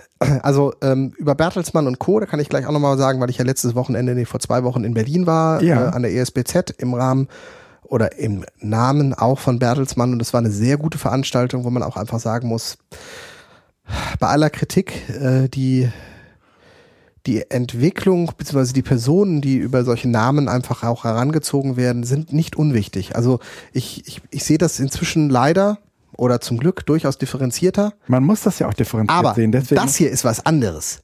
Das ist, hat nichts, also das ist, da hier geht's nicht um Schule, hier geht's nicht um Lobbyismus und Schule, sondern ich finde, das hat Ja. etwas mit, ähm, also die Bundeszentrale für politische Bildung ja, hat einen aufklärerischen pass auf, wir müssen und damit den einen Fall erklären. potenziell linksliberalen, also links, Schrägstrich liberalen, Touch. Na, den darfst ist nicht haben. konservativ reaktionär. Nein, aber von der Tendenz her. Also jede, jeder, jeder Ruf nach Aufklärung, jeder Ruf nach äh, Emanzipation, jeder Ruf nach, ähm, wir müssen den Leuten die Informationen zur Hand geben, damit sie selbst entscheiden können, ist ein potenziell Linker. Ja. Und es ist krass, dass die Arbeitgeberverbände Mhm. es geschafft haben, ein Buch zurückzuziehen Mhm. oder es die geschafft haben, dass die Bundeszentrale für politische Bildung ein Buch, was durch verschiedene Gremien gegangen ist, was auch genau dahingehend untersucht worden ist, weil sie den Anspruch natürlich haben, nicht einseitig die Dinge zu machen, offensichtlich trotz alledem so unter dem Fuchtel der Arbeitgeberverbände stehen, dass die schaffen, dass die Bundeszentrale das Buch zurückzieht. Ich weiß gar nicht, haben sie es inzwischen wieder veröffentlicht? Na, Oder es, ist- doch, es war kurzzeitig veröffentlicht. Als Ja, PDF konnte genau. man es runterladen. Es kursiert jetzt natürlich auch überall rum. Das muss Aber man es ist einfach, es ist, sowas darf nicht passieren. Es kann nicht sein, dass sich eine Bundeszentrale so abhängig macht von Wirtschaftsverbänden. Also ich äh, kann zumindest sagen, dass die Bundeszentrale an diesen Stellen halt immer sehr, sehr, sehr, sehr sensibel ist. Ja, also ähm, Ein Buch von verschiedensten Autoren, was durch verschiedenste, ja, äh, es ist halt jetzt, es ist halt jetzt durch durchs Knie geschossen, äh, ihnen um die Ohren geflogen, weil als äh, das Buch veröffentlicht wurde, äh, war, war das ja erstmal vollkommen unspannend. Danach, äh, dass die Wirtschaftsverbände ähm, oder dieser eine Wirtschaftsverband, ja, äh, dieser Arbeitgeberverband, sich äh, danach gewehrt hat, das haben sie ja auch gar nicht öffentlich getan, sondern erstmal gegenüber der Bundeszentrale. Und danach hat die Bundeszentrale das Buch wieder offline genommen. Und das erst hat die Diskussionen hervorgerufen, die es jetzt umso diffiziler machen, überhaupt in diesem Feld noch zu agieren. In, egal in welche Richtung. Entweder äh, sich nicht den Mund verbieten zu lassen, es tatsächlich öffentlich zu stellen oder umgekehrt.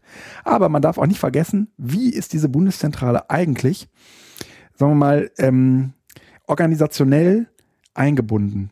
Und äh, die ist halt in einer starken Abhängigkeit zu sehen vom Innenministerium. Das ist ja keine eigenständige Behörde. ja, aber merkst du, wie sie bekloppt das ist?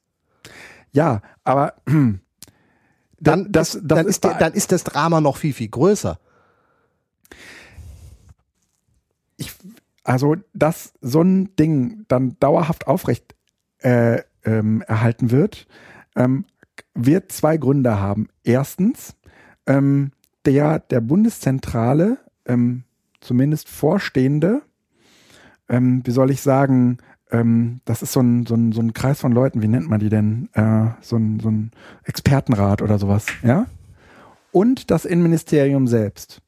Entweder einer von beiden oder beiden, beide werden gesagt haben, dieses Buch bleibt offline. Nee, das ist ja das Lustige. Also, äh, Ich will jetzt erstmal nur herleiten, ja, äh, wer eventuell wie da beteiligt sein könnte. also es gab einen, äh, einen, einen Ausschuss, Moment, wie heißt der genau?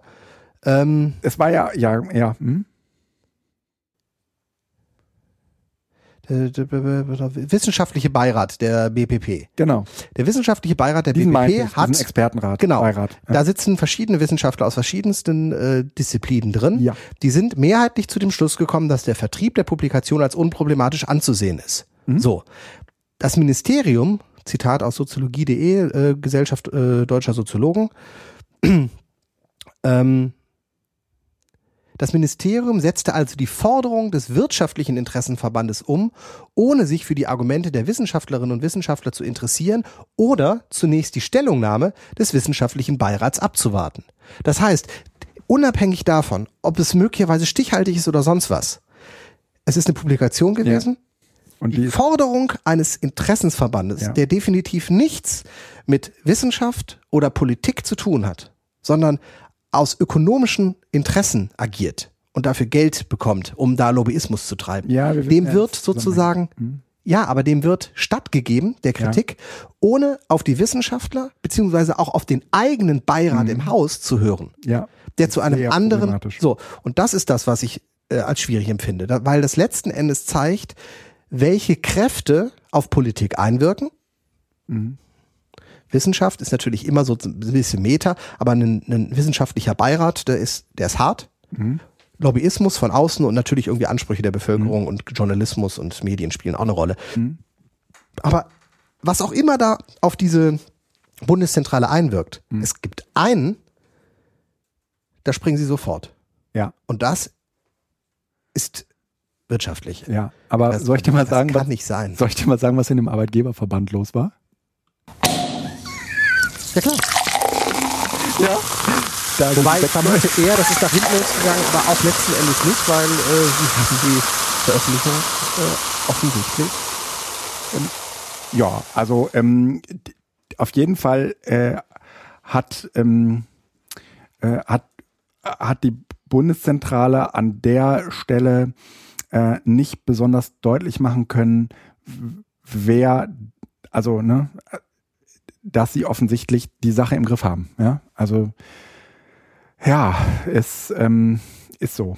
Also ich, ich meine, im Zusammenhang überhaupt mit so einem Lobbykram, da muss man ja auch erst einmal äh, feststellen, bei aller ähm, Distanz zwischen den Einrichtungen der Alles politischen Bildung, wieder freigegeben. ja, also den Einrichtungen der politischen Bildung, also ich meine jetzt die, die, die Landes- und Bundeszentrale, also die Landeszentrale und die Bundeszentrale und dem politischen Apparat, bei aller Distanz zwischen den beiden, muss man mal festhalten, ähm, dass sich in der Regel die Besetzung der Stellen in, Landes, ähm, äh, in Landeszentralen und in Bundeszentralen, äh, naja, also dass es sich, dass es kein Zufall ist, ja, dass diese Stellen in der Regel mit Leuten besetzt werden, die auch das richtige Parteibuch haben oder die überhaupt eins haben, ja. Ähm, da kann man natürlich sagen, ja, da haben wir es auch mit den politisch äh, interessierten Menschen zu tun. Das, das ist bestimmt so. Und ich halte ähm, ta tatsächlich auch äh, äh, Thomas Krüger für die beste Besetzung, die der Bundeszentrale jemals passieren konnte. Das ist, der macht echt einen großartigen Job. Ähm, aber äh, dass da jetzt irgendwie niemand sitzt, der, pf, was weiß ich, mit Politik im weitesten Sinne äh, eigentlich nichts zu tun hat, sondern meinetwegen dazu forscht oder so, ja. Sondern äh, dass da jemand sitzt, der eine bewegte und wie ich auch würde sagen, eine engagierte und großartige politische Vergangenheit hat, äh, das ist, glaube ich, kein Zufall. Das ist zum Beispiel bei der Landeszentrale in NRW nicht anders und ich würde sagen, es ist bei anderen, bei anderen Landeszentralen ähnlich. Ja? Dass die Parteibuch haben. Ne? Das ist ja auch nicht meine Kritik. Na, die, doch, das insofern schon, dass äh, du das da auf jeden Fall mit Leuten zu tun hast, ähm, die, äh, sagen wir mal, in einem politischen Netzwerk stecken. Und du kannst mir sagen, was du willst. In solchen politischen Netzwerken wird eben auch äh, politisch agiert. Ja? Also nicht, dass man sich Gefallen tun müsste oder so, ja, aber es ist ja wohl vollkommen klar, dass man mit einem äh, mit einem SPD-Parteibuch, ja, ähm, äh, keine äh, wirtschaftsliberalen ähm, ja, Positionen irgendwie ver, äh, verbreiten wird. Jedenfalls nicht freiwillig, ja. Ja, aber dass man das mal aus Neutralitätsgründen tun muss, ist Glaube ich schon. Gut. Okay, aber dann müssen wir sozusagen feststellen, dass es unterschiedliche Triebfedern gibt für politisches Engagement. Und es ist einmal Macht. Mhm.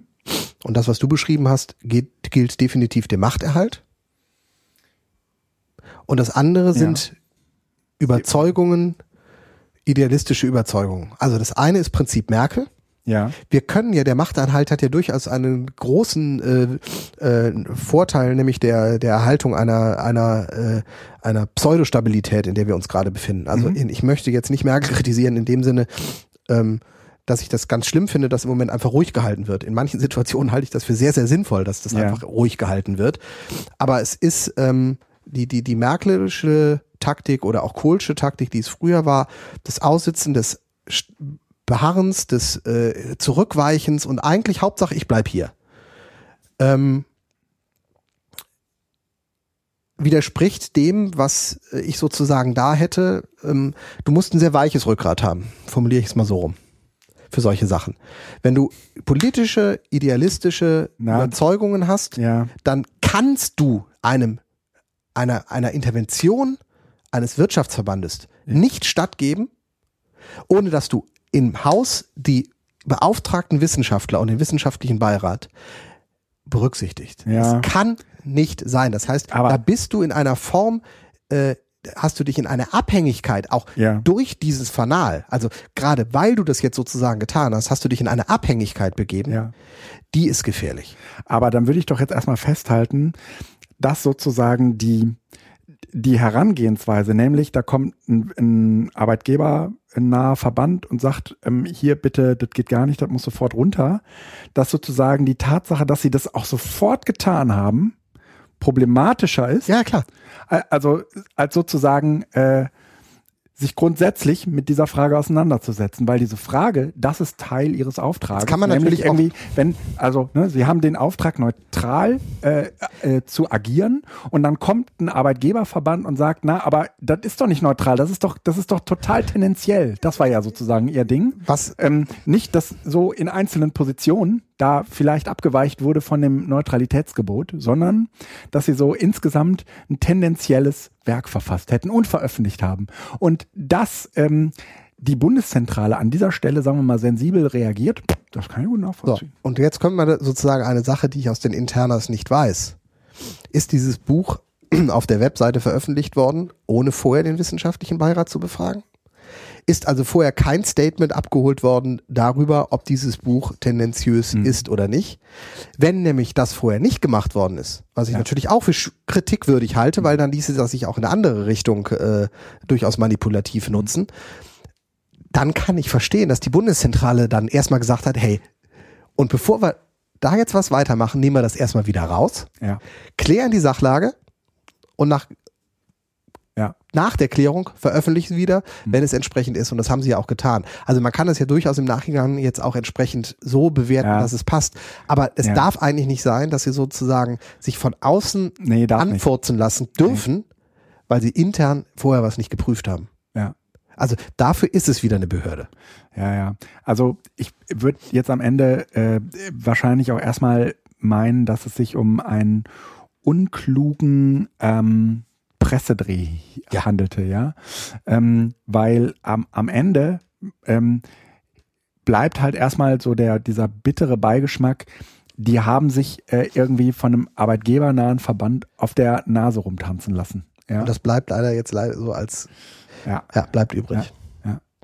Ja, also ähm, grundsätzlich äh, finde ich das ein total spannendes Thema und ich glaube, man muss auch darüber reden können dürfen, ohne dass äh, einem sofort Illoyalität oder ähnliches unterstellt wird, ähm, weil ähm, es halt so eine Sache ist mit der Neutralität. Ja, sie ist ja so der das, was neutral ist, ähm, hängt halt stark davon ab, was in was sozusagen gesellschaftlich gerade äh, in, äh, überhaupt wird, ja.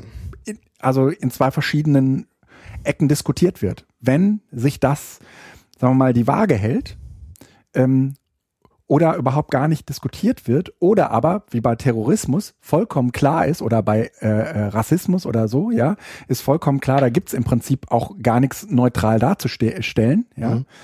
Da, dann ist das sozusagen eine ganz andere Nummer und man könnte zum Beispiel auch so stimmungsmäßig einfach mal davon ausgehen, dass es im Wirtschaftsbereich auch Themen gibt, wo wir sagen würden, ähm, die sind so radikal, da kann man sich im Prinzip nur auf eine andere, auf die andere Seite positionieren, ja.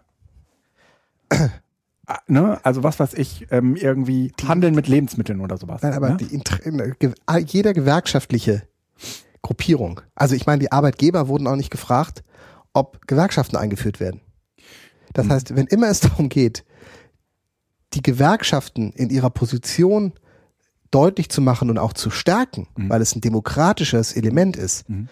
Demokratie, mhm. Gesellschaft mhm. gegenüber, also Gesellschaft, Demokratie macht ja nicht nur das gesellschaftliche Leben, sondern auch das politische Leben, aber es äh, kombiniert ja beide. Dann kannst du nicht sagen, dass die, die, die Entwicklung von Gewerkschaften dem Okay der Arbeitgeber. Nein. Sondern du musst genau als Politik dazwischen stehen und sagen, yo, und es ist vollkommen in Ordnung, dass ihr das kritisiert. Ja. ja. Und offensichtlich haben wir mit dem Buch genau die richtige Wortwahl getroffen. Mhm. Ohne zu sagen, dass die Gewerkschaften die neuen Arbeitgeber werden sollen, sondern einfach nur, es geht hier nicht um Marxismus oder um, um die Revolution aus einem Schulbuch heraus, welche Illusion, sondern es geht eigentlich darum, irgendwie deutlich zu machen, welche Funktion Gewerkschaften haben. Und wenn wir uns heute angucken, welche Funktion Gewerkschaften in unserer Gesellschaft haben, dann haben wir nämlich genau dieses Problem. Ja. Es ist eigentlich nicht mehr existent. Ob Gewerkschaften überhaupt mhm. zwei-nullig sind, also überhaupt transformiert werden können und inwieweit äh, zentrale Sprachorgane für die Arbeitnehmer notwendig sind oder ob es da Alternativen gibt, das ist dahingestellt. Aber die Gewerkschaften sind also die einzigen Gewerkschaften, die halt zwischendurch mal noch auf den klassischer Manier auf den äh, Tisch gehauen haben, sind im Moment die Fluglotsen, ja. beziehungsweise das äh, Bodenpersonal, ja. was da in Frankfurt ständig äh, streikt, GDL. und die GDL. Mhm. Und beide witzigerweise werden ja in der Öffentlichkeit mhm. von den Medien ja. auch in den ersten ein, zwei Streiktagen noch so, ja, ja, hm, die streiken ja für eine gute Sache. Mhm. Und spätestens dann, boah, jetzt übertreiben sie aber auch ein bisschen, ne? Wo ich ja. denke, ey, die machen etwas, da kann man drüber kritisieren oder drüber reden, aber das ist nun mal Gewerkschaftsarbeit. Wir können uns nicht ja. darüber aufregen, dass Leute sagen, es ja. kann nicht sein, dass ihr euch eine goldene Nase verdient und wir äh, kriegen kein Geld. Ja, ja, das ist schön, dass du in diesem Podcast diese Rolle einnimmst und nicht ich. Ja, ich weiß, du bist da sehr befangen, ne? Ja, ich bin. Du musst, da, ja. du musst dich so äußern, du kannst dich nicht ja, äußern. Ja, jedenfalls wird, mir, wird mir unterstellt, ich müsste mich so äußern. Ja. Ähm, aber ich würde schon auch sagen, dass ähm, dass das zurückzuführen ist, ich habe hier dieses Buch Dämonisierung der Arbeiterklasse habe ja schon irgendwie häufiger äh, in diesem Zusammenhang äh, benannt. Ich, ich finde, das ist ganz klar zurückzuführen auf eine, eine, eine Politik, die schon relativ lange andauert und ähm, die zu einer äh, zu einem Neoliberalismus führt, den wir niemals so nennen würden. Aber die Tatsache, dass wir uns darüber beschweren, dass unsere Kinder in den Kitas nicht betreut werden, ja, weil die nichts Besseres zu tun haben, als zu streiken. Ja, das ist ja sozusagen der Tenor. Ja, jedenfalls irgendwie in der so zweiten Woche. Sache, genau. Ja. So in der zweiten Woche. Äh, da frage ich mich, was, in was für einer Gesellschaft muss man leben? Ja, dass, dass einem so ein, dass einen so ein Egoismus umtreibt. Ja, also ich meine, jeder hat das Recht, für mehr Geld in die Bit zu gehen. Jeder. Ja, und ähm, wenn das aber jemand tut, der auf meine Kinder besser auch mal aufpassen sollte, ja, dann äh, wird sowas ganz, ganz schnell mal vergessen. Und sowas ist plötzlich unglaublich gesellschaftsfähig, ja, dass man, äh, dass man sich da so verhält, ja, weil ich dann nicht arbeiten kann. Ich kann da nicht in meine Bank, woher auch immer, ja, sondern ist ja auch beschissen. Entschuldigung, ist ja auch vollkommen zurecht, dass man da meckert. Da kann man meckern, aber man muss trotzdem äh, auch deutlich machen, dass es im Moment nicht anders geht, ja. so. Äh, haben wir noch Themen? Äh, Seminare. Ja, Seminare. Also. Ähm, schönen Artikel dazu. Neoliberalismus, das Gespenst der totalen Durchökonomisierung. Ähm, in der FAZ. Der fiel ja. mir jetzt gerade ein und da wollte ich mal kurz nachgucken. Ich, wir verlinken den einfach in den ja. Podcast Notes, Blog, wie heißt das? Äh, Show Notes. Show Notes. Ich, ich werde auch noch was äh, veröffentlichen, dann gehen wir tatsächlich noch mal einen Schritt zurück. Ja, Ähm, und, ups.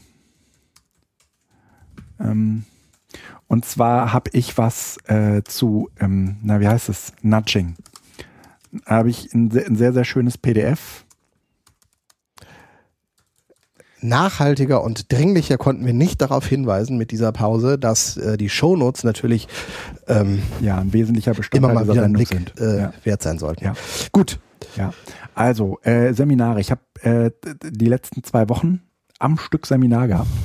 Das erste Seminar Bildungsrouten gegen Nazis äh, war, würde ich sagen, das, das hat mich echt mitgenommen, weil inhaltlich kann ich äh, konnte ich halt nicht besonders viel zu dem Seminar beitragen. Ich war halt eher der Bildungsrouten-Onkel. Ne? Achso, du hast, hast nichts gegen Nazis. Ich habe nichts gegen, nee. Äh, ga- ganz im Gegenteil, ich kenne mich halt einfach nicht besonders gut aus. Und ich habe bisher gedacht, Nazi ist Nazi. Äh, aber ähm, wir sind so am ersten Tag, äh, haben wir so Bildungsrouten, äh, haben wir, also haben Daniel Seitz und ich äh, vor allen Dingen Bildungsrouten ähm, gemacht und die äh, Teilnehmenden sind hier abgegangen. Und äh, die Teilnehmenden waren vor allen Dingen so Leute aus dem Multiplikatorenbereich hier Rechtsextremismus, ja, Mhm. alle irgendwie relativ fit. Und ähm, wir äh, wollten äh, uns so verschiedene Gruppierungen, also re recht rassistische äh, Gruppierungen anschauen. Und wir sind wirklich, also es ist in Berlin, ja, montags abends durch die gesamte Bandbreite an, äh, an schrägem Zeug durchgelaufen, wo ich selbst auch so sagen würde, meine Güte, es gibt, also da habe ich, das hat mich nachhaltig beeindruckt. Also am Paul-Löbe-Haus, da war mit Abstand die schrägste Gruppe, die mir jemals unter die Augen gekommen ist. Das ist irgendwie, haben mittlerweile relativ professionelle Plakate, bauen sich irgendwie jeden Montag vom Paul-Löbe-Haus auf, haben dann irgendwie so einen Brüllwürfel, den kann man, da kann man ein Mikro dran anschließen, dann haben die da abgerantet über die Bundesregierung. Das soll, Demokratie, das soll jeder machen, wenn er will. Aber der Hintergrund dieser Gruppierung ist, ah, ich habe schon wieder die Identitäre, nee, irgendwie Bürger, so, äh, auf jeden Fall, die glauben, dass die Bundesrepublik kein Staat ist. Achso, sondern von den Amerikanern irgendwie sowas, diese Geschichte? Nee, nee, so, so, es ist eine, so eine, so eine, so, es ist eigentlich eine, eine Unternehmung, also es ist eine Firma. Deswegen heißt es ja auch Personalausweis und nicht Bürgerausweis. Klar? So, und deren, ähm, deren bekanntestes ähm, Mitglied, wenn man das so nennen darf, das, das sind ja, die, die sind jetzt nicht so vereinstechnisch organisiert, sondern das, Eher das ist halt, unternehmerisch? so, so ein loser Zusammenschluss, muss man mal sagen, von durchgeknallten Leuten. Ähm, dieser, äh, der, der, der bekannteste Vertreter dieser Gruppierung ist auf jeden Fall Xavier Naidoo. Vor zwei Wochen, Deshalb haben die den auch nach, äh, genau, haben die den vom Grand Prix de la Chanson de, de Eurovision ausgeschlossen. ach, ausgeschlossen? Ich dachte, die hätten den Der darf, nee, der darf nicht hin, der darf da gar nicht singen. Weil er der keinen Personalausweis mehr hat. Nee, weil der halt auch dieser, naja, recht ansinnigen, rechten ansinnenden äh, Gruppierung zuzuzählen ist. Ja. Ach, das ist jetzt, das, das ist jetzt aber die Verschwörungstheorie der Nein, Verschwörungstheorie. nein. Das ist, das ist einer von diesen speziellen Leuten, die halt glauben, dass der Personalausweis seinen Namen zurecht hat. Ja, das ist, wir sind alle nur Personal. Und das führt dazu, ähm, dass die natürlich ähm, irgendwie Post, die vom Staat kommt, überhaupt nicht ernst nehmen. Dafür natürlich auch irgendwann im Knast landen. Ja? Also wenn die jetzt irgendwie die Aufforderung bekommen, was weiß ich, die Steuern einzureichen, dann sagen die von wegen, das ist, äh, das, äh, das ist eine Behörde, ähm, die mit mir überhaupt nichts zu sagen hat. Ja? Das geht denen halt mit allen Dingen so. Äh, die Leute, da waren irgendwie zwei Multiplikatoren, die haben erzählt, sie machen extra Schulungen in Finanzämtern, um die Leute, sagen wir mal, darauf zu schulen, mit solchen Leuten zu tun zu haben, weil von denen gibt es offensichtlich nicht wenige. Ja, wenn die ein Knöllchen irgendwie kriegen, dann bezahlen die das nicht. weil die diese Autorität gar nicht annehmen. Ja, ist lustig, das zeigt aber eine gewisse Art der Persönlichkeitsspaltung, weil die Möglichkeit sozusagen zu sagen, ich kündige, wenn das eine Firma ist, Ja. ist ja durchaus gegeben. Die haben sie ja auch schon längst eingereicht, die Kündigung. Ja, das Problem ist nur, sie bleiben trotzdem da. Das heißt also, Ja, wenn ich kündige, ha- ja, darf aber ich auch das Haus nicht mehr betreten. So, und dann gründen die ihre eigenen Staaten. Ne? Also äh, äh, im Das Umland, ist ein bisschen schwierig, wenn du jetzt sozusagen Umland als von Berlin kündigen würdest. die halt Schlösser, machen mich zu Königen. Ja, Moment, das ist. Nein, das, du kannst nicht äh, beim DGB kündigen und sagen, das ist jetzt aber mein Büro. Das funktioniert nicht und so ähnlich ticken die ja dann auch.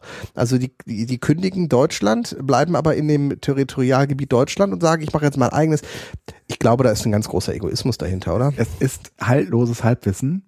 Ähm, ihr, ihr könnt das gerne in den Shownotes nochmal, äh, Entschuldigung, in den Kommentaren nochmal bereinigen.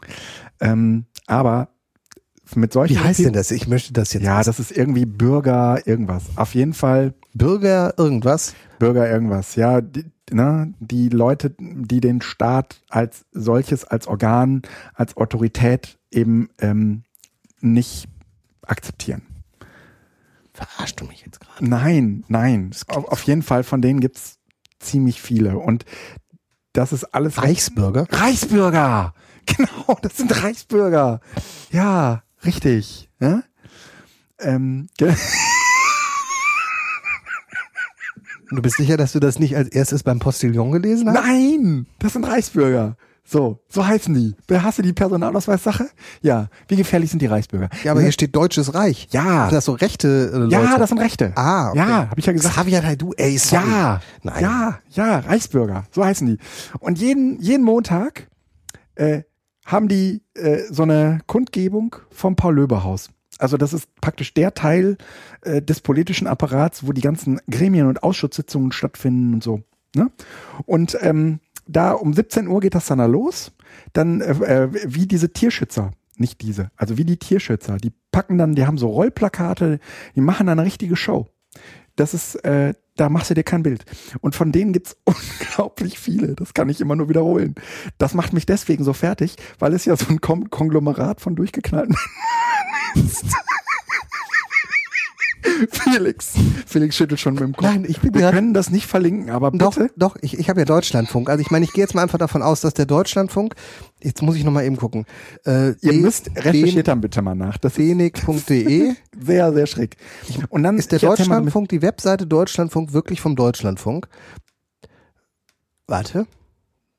Ich möchte das nur eben abklären. Domainnamen anzeigen, ja. Ach so. Ich will da sicher gehen. So, Deutschlandfunk, Deutschlandradio, Körperschaft des öffentlichen Rechts. In Köln, Radebirg. Nee, pass auf. Das mit den, das sind Verschwörungstheoretiker. Und Verschwörungstheoretiker Erpressung blühen dann eigentlich, also lassen sich von Fakten mal gar nicht ablenken. Nein, ich möchte, also, auf, ich möchte, ich, nein, es, es, es geht mir auch gar nicht um die, was die schreiben, sondern das Deutschlandradio. Und Deutschlandradio schreibt auf seiner Webseite, die vom Deutschlandradio ist, also ich kann das jetzt nur sozusagen verifizieren über die DENIC, die das, die Domain registriert. Ja. Und das führt zum Deutschlandradio und auf dieser Webseite ist der Stream zu hören und es scheint also sinnvoll zu sein.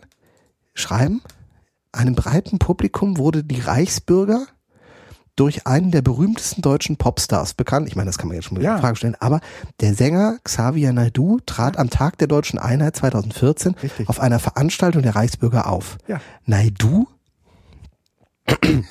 predigte über die von den USA besetzte Bundesrepublik und rief zum Widerstand auf. Ja, Mensch.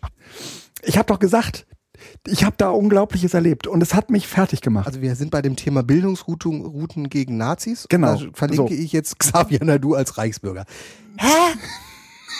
So, pass auf. Dann sind wir weiter. Dieser Weg wird kein leichter sein.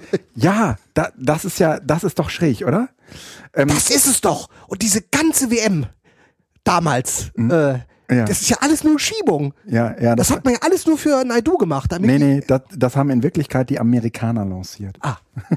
Und Naidu hat geschrieben, dieser Weg wird kein leichter sein. Ja, und wahrscheinlich wird sich sogar am Ende na, rausstellen, es- dass es ich- wirklich so nee. war, ja, weil weil äh, äh, äh, weil der Kaiser irgendwas unterschrieben hat, ja, was ihm jetzt so ein bisschen zum Verhängnis wird. Deutsche Egal. Reich bis Königsberg. Ja. Oh Gott. Echt krass. Pass auf, dann sind wir, dann, dann sind wir vom Paul-Löbe-Haus ähm, weitergelaufen, weil jeden Montag Bergida demonstriert. Bergida ist die, ist die Berliner Pegida, ja. Also, ähm, und äh, da gibt's natürlich immer auch eine Gegendemonstration von äh, den, den, den, Den Linken und den, den, den, den äh, von Antifa, von, von Antifas. Äh, da kommen so auf beiden Seiten, würde ich mal sagen, so 300 Leute zusammen. Ähm, also vielleicht waren es ein paar weniger Nazis, kann ich nicht genau sagen. Aber das ist so richtig braunes Gesocks. Ähm, das haben, das, die, die, die Polizei sperrt das ähm, erfahrungsgemäß relativ gut ab. Ähm, und da ist, sind so, würde ich mal sagen, so 100, 150 Meter Luftlinie. Aber du siehst irgendwie die ganzen Idioten da mit ihren äh, Reichsfahnen schwenken und so. Und weißt du, was wir da gesehen haben? Eine israelische Flagge.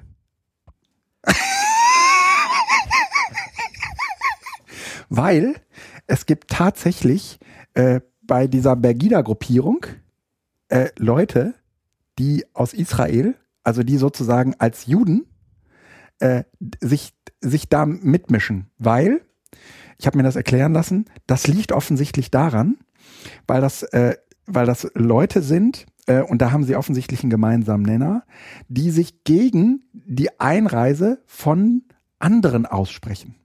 Ja? Und äh, da hat natürlich der, ähm, der, na, da haben die Israelis, wie auch immer, jetzt muss ich aufpassen, dass ich politisch korrekt bleibe, offensichtlich ein Problem damit, ja, wenn sozusagen sich, wenn in Deutschland auch andere einreisen, die ihrem Land eventuell, ja, ich krieg's nicht genau zusammen, aber ihr müsst das recherchieren. Es finden sich äh, jüdische äh, Menschen in diesen Bergida-Kontexten, in diesen, Ras an, in diesen rassistischen Kontexten wieder. Und die tun sich da auch offensichtlich nix. Da jede Menge Hools, ja, das ganze Gesocks, das war echt schräg. Und wenn man den, wenn man mal irgendwie daran will, dann wird die Polizei, dann lehnt die Polizei die ab, weil sie sagt, du siehst, äh, du siehst so links aus, dich lassen wir hier gar nicht durch. Ja? Also, du brauchst letztendlich dafür auch diese ähm, rechte, also diese, auch diese krasse rechte Kleidung, die dich äh, sozusagen auch gegenüber der Polizei als solche auszeichnet, dass du da überhaupt hinkommst. Sonst brauchst du auf so eine Demo brauchst du gar nicht kommen. Weißt du, äh, stell dir mal vor, du bist, du bist ein überzeugter Rechter, ja? Und du kommst nicht durch, weil die sagen, nee, nee, ähm, äh, du, du, du bist doch überhaupt, du bist doch, du bist du bist doch überhaupt kein Rassist. Und dann musst du, dann musst du zu der Antifa auf die andere Seite. Guido,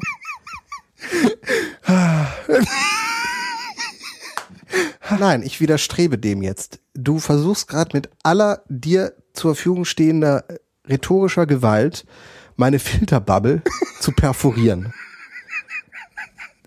Nö, Pass auf, es geht noch weiter. draußen ist total schönes Wetter. Nee, Nee, pass auf, das geht, also, bis dahin habe ich, äh, bis dahin habe ich gedacht, zum Glück bin ich her über das Soundboard. Ähm, was wollte ich sagen? gewonnen.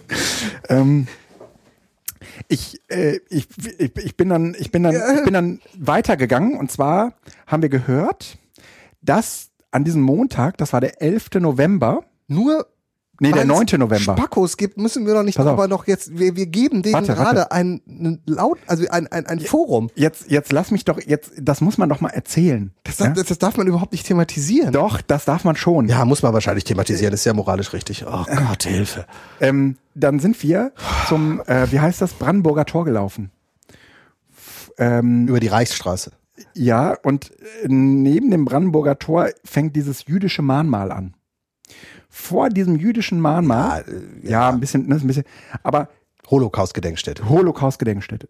Davor, 9. November, äh, hat sich, Reichskristallnacht heißt das nicht, sondern ähm, ja, Reichspogromnacht äh, hat noch einen anderen, also Reichskristallnacht ist der Titel, der Name muss man aufpassen, das hat noch einen hat anderen. sich zu dem Jahrestag, hat die NS, äh, wie heißen die? Äh, NPD, hat eine Demo beantragt und die standen da mit 23 People vor diesem Holocaust-Ding am 9. November, Jahrestag. und hat rechts, hat, hat, hat, haben rassistische Lieder gespielt, also wirklich krasses Zeug, abgeschirmt von Polizei, konnten die da ganz in Ruhe ihre Party, ihre, ihre rassistische Party feiern. Mhm. Da, boah, da, so, das war sozusagen dieser Abend. Das, also so, solche Sachen fand ich fast großartig. Wenn 23 Spackos abgeschirmt von der Welt, das ist auch gut so, weil man soll die nicht rauslassen, ihre Lieder singen können, sodass sie sich nicht zu Hause aufregen können, die Staatsgewalt wäre gegen sie. Ist doch hervorragend. Lass die einfach und hoffentlich. Äh, naja, nein, Entschuldigung. Hey, nee. Das wirklich. Also, ja, ich, weiß. ich habe ein Problem. Nein, ich, ich, ich mache das jetzt mal groß, warum ich jetzt auch gerade so reagiert habe. Ich habe ähm, vor zwei Wochen mit äh, Christian Scholz, Mr. Topf, ja. darüber gesprochen. Der ist da ja auch sehr aktiv und äh, versucht sozusagen auch auf diesen ganzen Webseiten von Pegida und wie die da alle heißen, diese ganzen Abschall, so ein bisschen mitzudiskutieren. Oh, ähm, weil er das als seine Pflicht sieht, nicht um die zu überzeugen, sondern ja. um den Leuten, die das lesen, deutlich zu machen, hey, es gibt auch andere. Mhm. Lustigerweise, ich habe das, ich habe das, ich kriege das bei Facebook gar nicht mit. Das läuft mhm. vor allen Dingen bei Facebook und ich, ich will das auch gar nicht mitkriegen. Aber der hat mir so ein paar Sachen gezeigt und ich habe einfach nur gedacht, es kann nicht wahr sein. Weil es gibt so viele Quirlköpfe, ja. die einfach ja. hier oben ja. so wenig und ich frage mich da, was haben die Lehrer falsch gemacht? Das ist wirklich tatsächlich eine der Fragen, wo ich wie, wie, wie, wie konnten die in aus der Schule lassen werden? Also so viele Quirl, genau. gequirlte Scheiße, Entschuldigung, eben im Kopf ist. Und das Problem ist, und da sind wir alle mit unserer Filtersouveränität gefragt. Diese alten Sprüche von den Republikas, lass uns die hochholen. Nur weil die etwas ins Netz schreiben, hat das keine Relevanz. Also, wir legen im Moment so viel Wert auf solche Vollspackos, die irgendwelche Horn, hanebüchernen Dingen auf irgendwelchen Facebook-Seiten schreiben. Nur weil sie das auf einer Facebook-Seite schreiben, hat das keine Öffentlichkeit. Das haben die früher auch schon gesagt. Das haben die früher am Stammtisch gesagt ja. oder sie haben das alleine auf ihrer Toilette gesagt, weil sie nämlich eigentlich gar keine Freunde haben. Wir geben dem zu viel Aufmerksamkeit. Das heißt nicht, dass wir nicht wissen sollen, dass es das gibt. Aber es ist so, die, in dem Moment, wo die Medien darüber berichten, dass es sowas gibt, bekommt das plötzlich einen Wert, weil es nämlich bei Spiegel Online und Zeit ist. Und plötzlich sind das Argumente, mit denen ich mich auseinandersetzen muss, Plötzlich muss ich mich mit Argumenten auseinandersetzen, weil das an mich herangetragen wird, ob das denn stimmen würde, dass die Flüchtlinge ähm, Terroristen sind. Und ich so, ey Leute, ja, kurz nachgedacht, das sind die gleichen Leute, vor denen die flüchten, die die Anschläge machen. Und jetzt fangt ihr an zu argumentieren, dass wir ja weniger Flüchtlinge brauchen, weil wir sonst Terroristen kriegen. Und die CDU und CSU machen auch noch mit. Ey, sorry, sowas muss man ignorieren. Ja, aber man kann eben, oh! man kann eben auch nicht das, das Gegenteil tun nicht mehr darüber Diese Argumente reden. verpuffen. Diese Argumente sind so dumm, dass sie jeder, der sie liest, das ist ja, aber das ist doch das Tolle. Bisher war mein Bild von so einem Rassisten oder von so einem äh, äh, von so einer von so einem Rechtsextremisten halt, ähm, die sind ungebildet und gewaltbereit, ja. Und dieses Bild ist sehr, sehr gehörig auf den Kopf gestellt worden. Also, nämlich auf der einen Seite, es gibt die, es gibt die, hochgradig intelligente es, es, und genau, es gibt, es gibt, Rechte, keine es Frage. gibt die durch, wirklich, wirklich durchgeknallte Menschen, die ähm, unzusammenhängendes und wirklich verqueres Zeug erzählen. Und ähm, da, da gehören so die Reichsbürger zu. Das ist wirklich, da, da, ne, die sind überhaupt nicht gewaltbereit. Die stehen da jeden Montag vom Paul-Löbe-Haus und machen ihre Nummer. Ja, ja. Ne? Aber äh, die haben sozusagen eine Fanbase. Ja? Und ähm, warum auch immer, die ziehen andere Idioten an. Das sind aber nur Idioten. Und das sind richtige Idioten, ne? So. Und dann gibt's auf der anderen Seite, wie jetzt äh, bei, von, über NPD geschildert, ja, 9. November und so weiter, auch einfach Leute, die zur richtigen Zeit, zumindest aus ihrer Sicht, ähm, extrem geschickt agieren, ja. Extrem geschickt, geschickt agieren.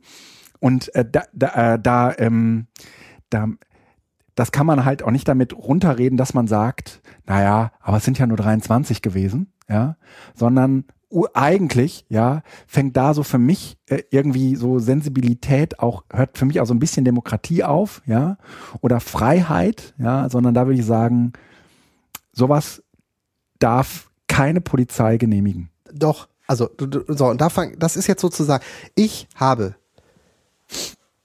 Nein, ich habe als aus aus staatlicher Perspektive, wenn ich jetzt sozusagen die Brille eines Rechtsstaates aufsetze, nichts dagegen. Erstens, dass Leute solche Dinge sagen. Natürlich dürfen die das sagen. Da habe ich, das ist, das, das, das ist ihr verbrieftes Recht, dass auch sie vor dem Holocaust-Gedenkstätte in Berlin Recht niedersingen. Auch das, nein. Nicht, das nee. hat, ein Staat hat, und das ist durchaus in Ordnung, keine moralische Aufgabe, sondern der hat vor allen Dingen eine verwaltungstechnische Aufgabe. Nicht in der Frage. Und sofern doch auch, auch Deutschland und auch da, weil das bedeutet nämlich, dass wir uns auch von unserer Geschichte in dem Sinne nicht befreit haben, sondern einfach auch äh, da ähm, ja eine gewisse, eine gewisse Abstand gefunden haben, ähm, der nichts ins Gegenteil verkehren sollte dann. Aber solange die NPD nicht verboten ist, rechtsstaatlich, darf der Staat auch nicht sagen, wir verbieten da eine Demonstration von denen. Weil wenn der Staat der NPD die Demonstration verbieten würde, dann könnte er mit der gleichen Argumentation, die eben nicht rechtsstaatlich ist, sondern die auf Basis von irgendwelchen moralischen Vorstellungen ist, auch die Antifa oder die Demonstration gegen die NSA oder den, die, die, den Besuch des, äh, was weiß ich, unterbieten, verbieten, unterbinden. Das Ja. heißt, ich finde das absolut in Ordnung, dass solche Leute die gleichen staatlichen Schutzmechanismen benutzen können wie jeder andere Bürger auch. Die Frage ist, wie stark ist unser Rechtsstaat, um sozusagen dann auch zu gucken, inwieweit ist die NPD verfassungsfeindlich oder nicht. Und wenn sie nicht verfassungsfeindlich ist, dann hat sie das Recht, auch am 9. November nationalsozialistische Lieder vor dem Mahnmal zu singen. Das tut mir weh. Die Frage ist, schaffen es die Berliner Bürger durch Anwesenheit möglicherweise einen Gegendemonstration oder ein, Ja. Gegenstatement zu setzen? Oder sagen die Berliner Bürger, wisst ihr was? Mach genau. das. An, an diesem 9. November hat das nicht geklappt. Mhm. Aber ich, ich, ich möchte nicht sagen, dass der Staat dort ähm, ähm, interessengeleitet agieren sollte, weil dann wird's gefährlich. Sondern das ist die, die, die, ge- ich, auch wenn sie nicht meiner Meinung sind, genießen sie genauso den staatsbürgerlichen Schutz wie jeder andere. Auch die, die auf Facebook rumblöken. Ich sage nicht, dass die da nicht rumblöken sollen, dass man es verbieten soll oder dass Facebook gar da zensieren soll. Bitte, bitte, bitte, bitte nicht. Es ist die Frage, wie der aufgeklärte Mittelstand, wie die aufgeklärte, meinetwegen pseudo-intellektuelle oder intellektuelle oder so, wer auch immer noch, Schicht, die reflektiert mit solchen Dingen umgeht, wie die das aufnimmt. Und ich versuche sowas eigentlich zur Kenntnis zu nehmen, wissend, sowas gibt es. Aber ich möchte da nicht noch Sprachrohr sein. Jetzt Wir machen wir es ja gerade. Wir sind ja kein Doch, in dem Sprachrohr, Moment- sondern ich finde, ich habe, ich werde auch noch ein, ich werde auch noch eine, eine, eine, hier auf meinem Blog habe ich irgendwie zumindest mit zwei von denen, ähm, die so auf dem Land arbeiten und äh, irgendwie mobile Beratungsstelle sind für rechtsextremistische Anfragen oder zumindest Aufklärungsfragen. Ähm, mit denen mache ich mal so eine ganze Podcast-Reihe, um überhaupt mal zu verstehen, wie ähm, verschieden und unterschiedlich dieses ähm, rechte politische Spektrum eigentlich ist. Also, und das mache ich jetzt weniger ähm, aus Werbegründen, das wird ja relativ schnell deutlich, sondern, äh, äh, sondern vor allen Dingen ähm, um äh, die Leute, die meinen, Deutschland hat doch kein Problem, ja, um, um denen äh, irgendwie zumindest mal die Nase äh, in diese rechte Ecke Ja. zu schieben und zu sagen, natürlich haben wir ein Problem. Wir äh, ähm, können das allerdings schön unsichtbar machen, indem wir, wie du äh, rätst, das halt einfach irgendwie äh, aus, ausblenden und sagen, na, wir wollen ihnen nicht noch ein Forum bieten. Aber ich glaube, eigentlich ähm, braucht man also muss man das, also muss man das mal ein bisschen ausdifferenzieren, weil es umgekehrt dazu führt, dass dieser sogenannte Alltagsrassismus, ja, äh, irgendwie gerade das, was jetzt irgendwie nach Paris wieder äh, hochschwappt, ja, äh, dass man das erstens identifiziert und dass man da zweitens auch Antworten drauf findet, ähm, die jetzt nicht heißen, äh, hier, wir müssen jetzt nochmal genauer hingucken bei äh, all den Flüchtlingen, die hier reinkommen, ne? bestimmt die Hälfte alles Terroristen, ne? Oder äh, umgekehrt äh, auch hingehen und sagen, äh, wie man das ja auch sehr gerne tut, ähm, jeder, äh, jeder Moslem ist auch ein Islamist. Ja? Das, äh, und das passiert, das passiert euch an den Schulen, das passiert uns äh, hier in der Bildungsarbeit, das passiert dir, ich meine, ich habe von meiner eigenen Familie WhatsApp-Nachrichten bekommen, wo ich echt beschämt da stand und irgendwie äh, mir, mir hab an, anhören müssen, ähm, nee, da, da antworte man nicht drauf. Ne? Du kannst ja auch einfach nichts sagen. Aber eigentlich muss, darf man sowas gar nicht stehen lassen, ja? Der Nein, es kommt ja immer drauf. Ich, ich will ja auch nicht dafür plädieren, das schweigen zu lassen. Ich, ich hoffe ja, dass das jeder mitbekommt. Nee, kann ich's nicht. Uh, uh, uh.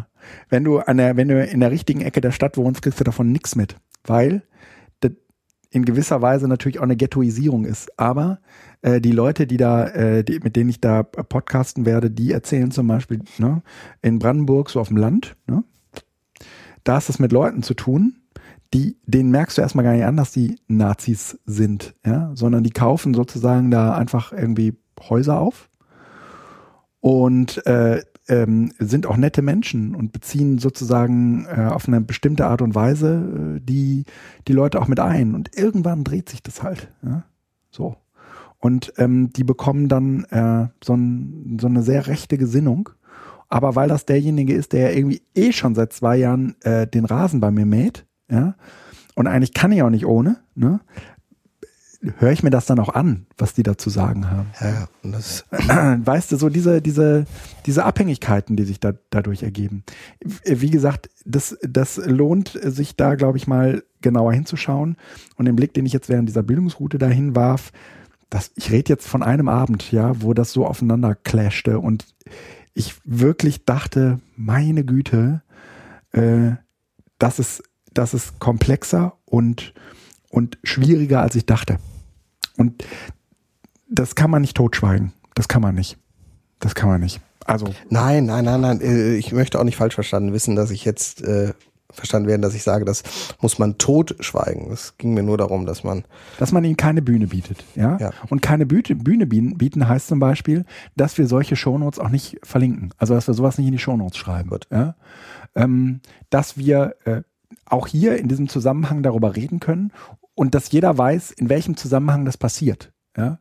Ähm, dass äh, sich das jemand nimmt und für seine rechte Propaganda weiterverwendet, das wäre jetzt schon relativ schwierig, würde ich mal sagen. Mhm. Ja? Das ist mir, das ist mir an der Stelle äh, wichtig. Äh, Seminare, das andere mit hier mit Planspiel und so, das machen wir später mal. Du hast eine Podcast-Empfehlung. Ja, ähm, ich bin jetzt gerade aber ein bisschen aufgewühlt und weiß gar nicht, ob das sinnvoll war, dass wir darüber gesprochen haben. Doch, es ist alles sinnvoll. Es ist eine tolle Sendung, glaub mir. Mhm. Erzähl, deine Podcast-Empfehlung. Das passt jetzt gerade nicht. Doch. Ich habe einen schönen Pod nein, ist, ähm, ähm, ich habe einen schönen Podcast gehört ähm, von ähm, Forschergeist, äh, einem Podcast, den Tim Pritloff mit verschiedenen ähm, Wissenschaftlern macht. Und äh, da ging es um Cradle to Cradle, also von der Wiege bis zur Wiege, um eine neue, wobei ähm, es ist keine neue Art der der Umweltbewegung, sondern es ist eigentlich eine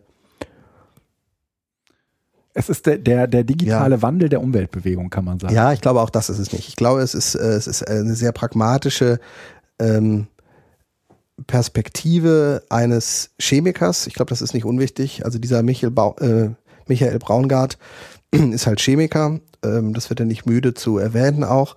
Ähm, der einfach sagt, äh, wir haben eigentlich bisher äh, vollkommen versagt bei vielen Dingen, weil wir einfach Produkte herstellen, die so vergiftet sind, dass wir sie nicht wieder recyceln können, also in einen Verwertungskreislauf zurückführen können, sondern sind auch die nicht so einfach gedacht, Müll. die recycelt. Genau. Ja. Und wir müssen ähm, eigentlich ähm, das Denken ändern und das betrifft vor allen Dingen die, die einfach Produkte designen und damit sind es vor allen Dingen Industriedesigner und vor allen Dingen aber auch tatsächlich Chemiker, die eben Werk Wert und Werkstoffe herstellen, Dinge herstellen, die, Mhm. Die man in einer, einfach wieder zerlegen kann. die man zerlegen kann, die man wiederverwerten kann, die eben nicht so ein Konglomerat von verschiedenen, auch giftigen Stoffen sind, dass man sie nicht zertrennen kann. Ja. Oder die bei der Trennung äh, äh, zwingenderweise äh, dann äh, giftig werden oder Genau. so. Ja. Mhm. Und ähm, das ist äh, sehr, sehr nett. Und ähm, ich habe dann auch noch einen Film geguckt, weil ich es ganz spannend fand und ähm, da ist das noch deutlicher als im Podcast rausgekommen, dass es da eigentlich nicht darum geht, also äh, im, weiß ich nicht, Cradle to Cradle, Müll, nie mehr leben ohne Müll oder sowas. Das war beim NDR oder MDR meine Sendung. Ähm, oder müllfrei leben, ich weiß es nicht, gucke ich gleich nach. Ja. Ähm, Verlinken wir noch in den Show Notes. warum er das nicht mit der Umweltbewegung zusammenpackt. Mhm. Und meinte, nee, die Umweltbewegung ist viel zu klein und das außerdem ist was ist das denn? Weiß ich nicht. Okay. Die Umweltbewegung äh, ist, äh, ist so eine ideologische Geschichte, Mhm. die eigentlich eher auf weniger Verbrauch und irgendwie äh, ressourcenschonend und sonst was. Und er meinte, das ist eigentlich äh, nur mehr des Falschen. Also Ressourcen schonen bedeutet ja nur, dass ich trotzdem weiter Ressourcen äh, entziehe dem Kreislauf und Müll produziere. Es ist halt nur weniger. Und er sagt, wir müssen ganz weg. Eigentlich können wir Ressourcen äh, verbrauchen wie nur sonst was. Es ist in dem Moment kein Problem, wenn diese Ressourcen einfach für andere auch wieder Ressourcen sind. Das heißt, wenn es ein Kreislauf geschlossen ist. Und wir haben halt bisher eigentlich auf dieser Welt bis eben Beginn der Industrialisierung immer in Kreisläufen gelebt. Die Müllkippen sind erst entstanden, nachdem wir angefangen haben, massenweise Plastik zu produzieren oder Abfall überhaupt zu produzieren. Ähm, das war früher nicht da.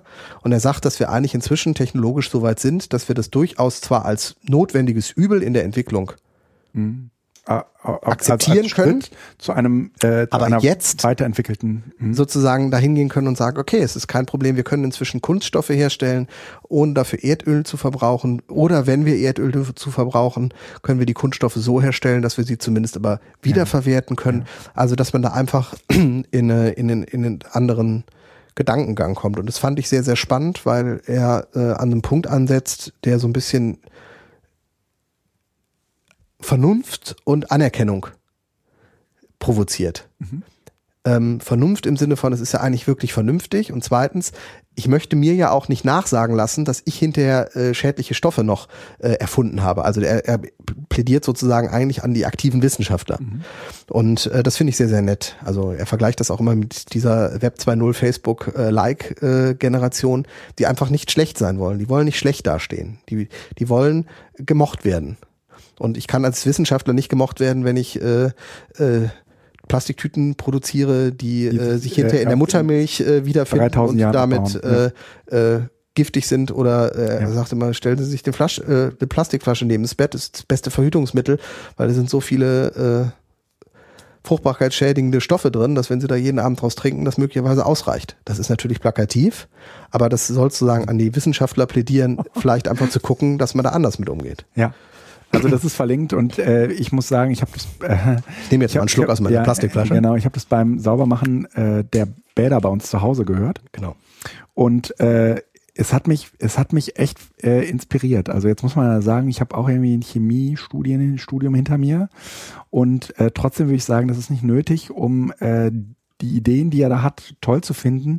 Er, äh, er ist vor allen Dingen in der Lage, ähm, das sehr populärwissenschaftlich zu Ja. beschreiben. Ja, also ist so, dass man am Ende irgendwie das Gefühl hat, ich glaube, ich habe es verstanden. Ja, ähm, er benutzt sozusagen auch viele, würde ich mal sagen, sehr eingeübte äh, Redewendungen. Ja, in Ja, diesem- die, äh, also wenn man den Podcast Ja. hört und nach dem Film hört, dann weiß man, äh, das Ja, ja. ist redundant. Ja, ja, redundant, ja, ja, ja. Super. Also, äh, das ist die Empfehlung. Jetzt haben wir weitere Empfehlungen und zwar, eigentlich müssen wir dafür mal eine Kategorie aufmachen, weil es jetzt schon zum dritten oder vierten Mal äh, am Ende hatten, nämlich aktuelle Amazon Prime Filme. ähm, wir sind ja beide Amazon Prime Kunde ähm, und ich äh, habe vor allen Dingen sagen wir, eine Affinität zu diesem ganzen Hacker-Zeugs, also alles, was sich so im weitesten Sinne irgendwie damit befasst. Hast du Halt and Catch Fire gesehen? Das ist eine Serie. Äh, muss jetzt unbedingt anfangen. Es sind zwei Staffeln, die kriegt man, kriegt man durch. Sind beide total super. Spielen so in den frühen 80er Jahren. Äh, nee, die erste zumindest spielt so in den frühen 80er Jahren. Die bauen, eine- die bauen einen Laptop. Und ähm, man, man hat sozusagen mit dieser, also das, dieser Zeitgeist, dieser ähm, Bau, also wir bauen uns einen Computer äh, Zeit. Der, der wird, der wird super transportiert. Ja. Original mit Untertitel. Kann man, ja. Ich habe es auf Deutsch, also ich habe es mit Übersetzung halt. Betas. Nee. Nee, nee, nee, nee. Hold and Catch Fire ist Ha. ja Staffel 1. Halt and Catch Fire. Deutsch mit Untertitel. Achso, Ja. kann man wahrscheinlich einstellen. Dann. Ja. Gut, okay. So, und ähm, die zweite Staffel ähm, da geht's, das sind die gleichen ähm, äh, Protagonisten, aber es ist, ne, es ist halt eine Zeit weiter. Der, der, ähm, dieser Laptop ist halt gebaut und ähm, irgendwie das ganze Risikokapital ist eigentlich auch verbrannt. Und ähm, ja, nicht ganz. Also es bleiben irgendwie so, bleibt eine Million über. Und äh, mit dieser Million äh, macht eine Protagonistin, also die eigentlich, nee, die hat, nee, so. Auf jeden Fall, vergesst das mit dem Geld. Eine dieser Protagonisten macht sich auf jeden Fall äh, auf und äh, baut die erste Community auf, also baut so eine Community auf. Und dann reichen die Server irgendwann nicht mehr. Und es war eher irgendwie so ein Spieleding. Und die haben da irgendwie, es ist total das Nerd, die Nerdhölle, ja, also ähm, auch die, die Leute, die da mitspielen, das sind alles irgendwie brillentragende äh, Kellerfritzen, ja, die, die, äh, die man so zwischendurch mal hochholt, aber eigentlich auch nur, weil man mal einen Techniker braucht, der irgendwelchen ähm, Marketingleuten Dinge erzählt, die geil klingen, aber die keine Sau versteht. Und ähm, die, äh, äh, die, die, hat sich halt irgendwie mit diesen Supernerds äh, irgendwie so, ein, so eine Bude gekauft und äh, da bauen, da ziehen die jetzt halt gerade irgendwie so die selbstgecodete Community äh, hoch und äh, haben da irgendwie so Spiele. Mhm. Und äh, irgendwann kommt eine von denen äh, auf die Idee zu sagen, komm, lass uns doch mal irgendwie so eine äh, so, so ein Board installieren, wo, wo Leute sich Nachrichten schreiben können. Also noch, noch weit so vor diesen Zeiten Mailboxen oder so, ja. Also wirklich so, so ganz das Basic, so das aller, allererste Zeugs, was so gab. Und ähm, die, also es ist einfach total geil gemacht, weil ständig irgendetwas äh, nicht funktioniert oder äh, irgendwelche äh, neuen Hubs benötigt werden. Also äh, guckt euch an. Das, ihr werdet das mögen, wenn ihr sozusagen in dieser Zeit auch mit äh, Rechnern sozialisiert seid. Dann äh, schaue ich gerade äh, die Serie Mr. Robot. Äh, gerade auch ähm, gab es gab gerade auch einen Artikel bei ähm, Ach Mensch, wie heißt denn der Typ? Ich komme nicht drauf. Äh, muss ich gleich nochmal nachrecherchieren. Auf jeden Fall, äh, Mr. Robot ähm, ist so eine Serie, da geht's eigentlich um so einen Hacker, der äh, so ganz normal seine Arbeit in so einem Sicherheitsunternehmen nachgeht und äh, in seiner Freizeit aber äh, gegen die großen Unternehmen hackt. Und das äh, kann man sich vorstellen, hat natürlich so ähm, gewisse äh, Zielkonflikte mit der eigenen Arbeit. Ähm, und es gibt da so ein Unternehmen, ich glaube, das ist ungefähr so aus unserer Welt würden wir sagen, sowas wie Google. Ähm, und gegen die kämpft halt irgendwie so ein Hacker-Kollektiv. Und der Typ, der wird halt da irgendwie angeheuert und das ist ständig irgendwie, es ist unglaublich viele Fachbegriffe, also jetzt nichts für Leute, wo man irgendwie sagen würde, ähm, naja, äh, das ist so eine, so eine barrierefreie Sendung, um irgendwie in dieses Hackertum reinzukommen, sondern es wird ständig mit irgendwelchen IPs und Local Netzwerk, Networks und so weiter rumge, rumgeredet. Das ist, würde ich mal sagen, so für Felix und mich ich fand es verständlich, aber ich würde es nicht irgendwie zu Hause mit jemand anderem gucken können. Ja? Mhm. Also schwierig, ja. Aber ähm, fand ich sehr gut in diesem Artikel, den ich halt noch recherchieren muss, von dem Typen, dessen Name mir gerade nicht einfällt, der sagte halt, mutige Serie, weil sie richtet sich nicht an den Mainstream, sondern sie ist explizit für Leute gemacht worden, äh, die in einer ganz bestimmten Nische zu Hause sind. Und das wäre sozusagen aus einer von, also wenn Deutsche so eine Serie machen würden, dann würden sie sozusagen immer denken, na, das kann ja gar nicht jeder gucken. Ne? Mhm. Aber in dem Fall haben sie einfach Mut zur Lücke bewiesen und haben eine Serie gemacht, die wirklich auch nur attraktiv ist für so eine Nische. Das funktioniert gut. Okay. Also lohnt sich sehr. Und dann habe ich ja, äh, das ist jetzt, sagen wir mal, historisch etwas weiter äh, weg gewesen, äh, diesen Film Zeitgeist empfohlen. Hast du den mittlerweile gesehen? Und? Ähm, Fandst du den? Verstörend gut. Verstörend gut, ja. Ist mir auch so gegangen, dass ich irgendwie dachte, okay. Ich fand ihn am Anfang unglaublich ätzend und pr äh, primitiv und einfach. Und ähm, also das ist ein Film, wo äh, ich dringend empfehle, ihn sich über die Hälfte anzugucken und wenn man dann über die Hälfte ist, auch bis zum Schluss. Mhm. Weil, ähm,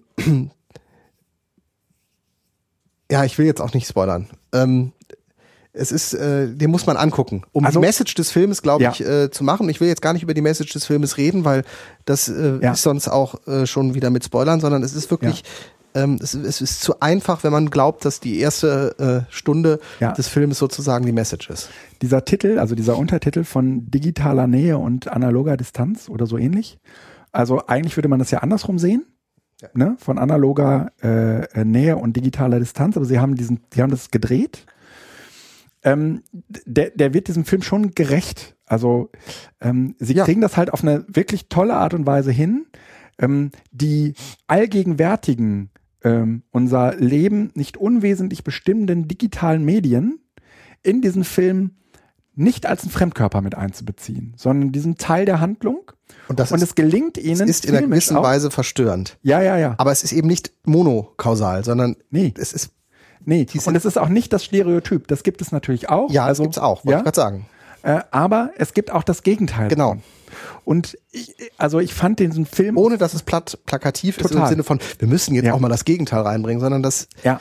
ja, ja. Also filmisch fand ich den Film empfehlenswert, also weil der einfach irgendwie ganz, also eine sehr, sehr schöne Idee ist für ähm, das Digitale in einen Film implementieren, also es sozusagen sichtbar zu machen. Und zweitens waren natürlich ähm, die Handlungen, also diese, dieses mehrere Handlungsstränge, ähm, die fand ich sozusagen, um dieses Thema zu thematisieren, fand ich die sehr, sehr geeignet. Sehr geeignet. Ja. Also auch wegen ihrer Radikalität. Also es gibt entweder das eine oder das andere. Ja. Aber es gibt nicht diese Mittelwege mehr. Ja. Und ich finde, das bringt dieser Film ganz gut auf den Punkt. Deswegen lässt er sich auch ganz, ganz gut in unterschiedlichen Kontexten diskutieren. Also du kannst das irgendwie mit Schülern machen, wenn du mit denen über, ähm, ja, wie wollen wir im 21. Jahrhundert leben und welche Rolle spielt eigentlich die Digitalität? Ähm, kannst du den super gebrauchen? Ich glaube, das, es wird schwierig sogar mit tatsächlich, also mit Schülern jetzt im siebten, achten Klasse, das mussten schon ältere sein. Ja, Weil du sonst auch. eine sehr starke Fokussierung auf äh, äh, Sexualität, ja, Pornos ja, oder sonst ja, was ja, hat. ja, Ich ja, glaube, ja. das ja, steht ja. da. Nee, nee, glaube ich auch. Da ähm, ähm, müssen älter sein. ja. Und äh, in der Erwachsenenbildung kann man ihn halt auch, finde ich, sehr, sehr gut verwenden. Also ich, äh, ich, ich werde den, werd den äh, Das kann ich mir sogar ne, gut vorstellen. Zeitpunkt auch nochmal zeigen, weil er eben hilft, ähm, das, also die, die digitale Welt nicht zu verurteilen, aber auch nicht schön zu reden. Aber du musst dir den Film dafür zu Ende angucken. Ja, das musst du. Das, das musst Also du. das ist Gut, aber das musst du immer bei Filmen, Nee, ne? es gibt so Filme, wo man so, ach komm, jetzt schalte ich aus und fertig. Dieser Film, den, den muss man, Ja, so das ja. einfach damit genau all diese Facetten auch deutlich Ja. werden. Ja. Ähm, Augenblick, jetzt muss ich mal eben hier wieder ein Kapitel-Dingensbummens setzen, weil äh, wir haben noch schöne Apps. Wie jedes Mal haben wir ja diese Kategorie äh, Apps eingeführt und da hat der äh, Felix zwei Sachen mit. Ja, aber du hattest eben auch noch eine. Erinnerst du dich beim Essen, wo du gesagt hast, das gehört auch unter schöne Apps? Ich weiß es gar nicht mehr. ähm, Wir wollten mal reden über, ach, äh, Terminals. Terminals, genau. Das äh, fände ich schon schön. Wir sprachen gerade beim Essen darüber, äh, ob das neue iPad Pro äh, sich eventuell auch als vollwertiger Rechner äh, eignet. Und ich sagte, nee, äh, für mich nicht so, weil ähm, man da nicht zum Beispiel irgendwie so, also eine Konsole und sowas aufrufen kann. Da sagte Felix, ach, er macht das eigentlich äh, gerade dieses Konsolending ausschließlich über Ja, nicht ausschließlich, aber, aber vor allen Dingen gerne. über das iPad. Ähm, und da war ich ein bisschen erstaunt und der Felix wird das jetzt einmal kurz vorstellen. Nein, ähm, also äh, es, die, die, die, das Reichtum an Konsolen ist ja relativ gering. Es gab dieses ISSH oder irgendwie sowas, hieß das mal. Ähm, es gibt auch noch verschiedene andere, die sehen aber wirklich nicht gut aus, also lassen sich auch nicht gut bedienen. Ähm, und ähm, ich habe ähm, für die Konsolen, das heißt also Zugriff auf die Server, die ich habe, oh je. das bin ich ich, ich habe mein Ding aus. Äh, ich nicht. Ich nicht. So, Ähm, mein Fehler. äh, also von, von Panic. Hm? Bei mir sind die das erste Mal positiv in Erscheinung getreten mit Transmit, damals in dem FTP-Client. Mhm.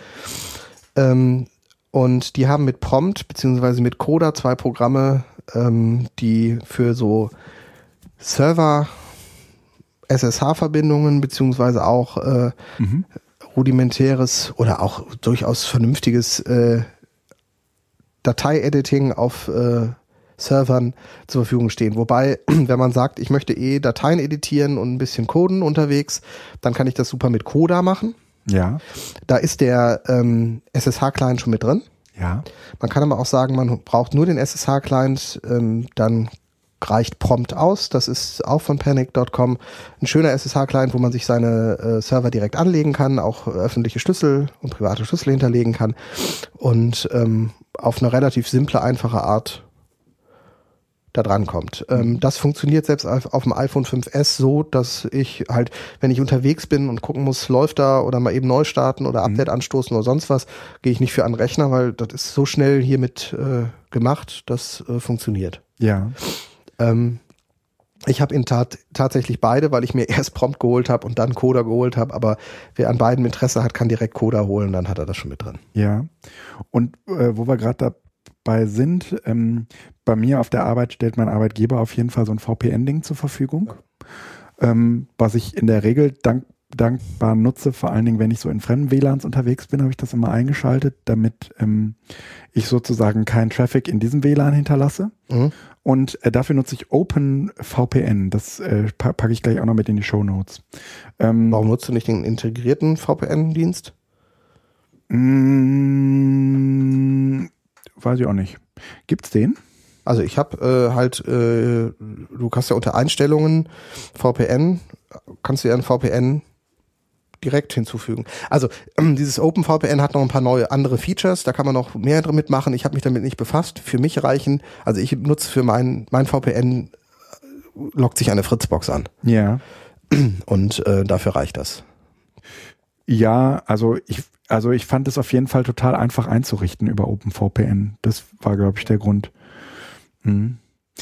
Beziehungsweise es kann sogar so sein, dass OpenVPN letztendlich mit dem internen VPN-Client äh, agi ja, das, agiert. Das kann ich nicht genau sagen, ja. ja. Aber mhm. Grund, da ist, also wir hatten das hier schon mal auch als Thema. Weil wenn ich hier VPN einschalte, ja. dann verbindet der sich auch tatsächlich mit meinem VPN. Ja, dann ist das wahrscheinlich gekoppelt. Ja.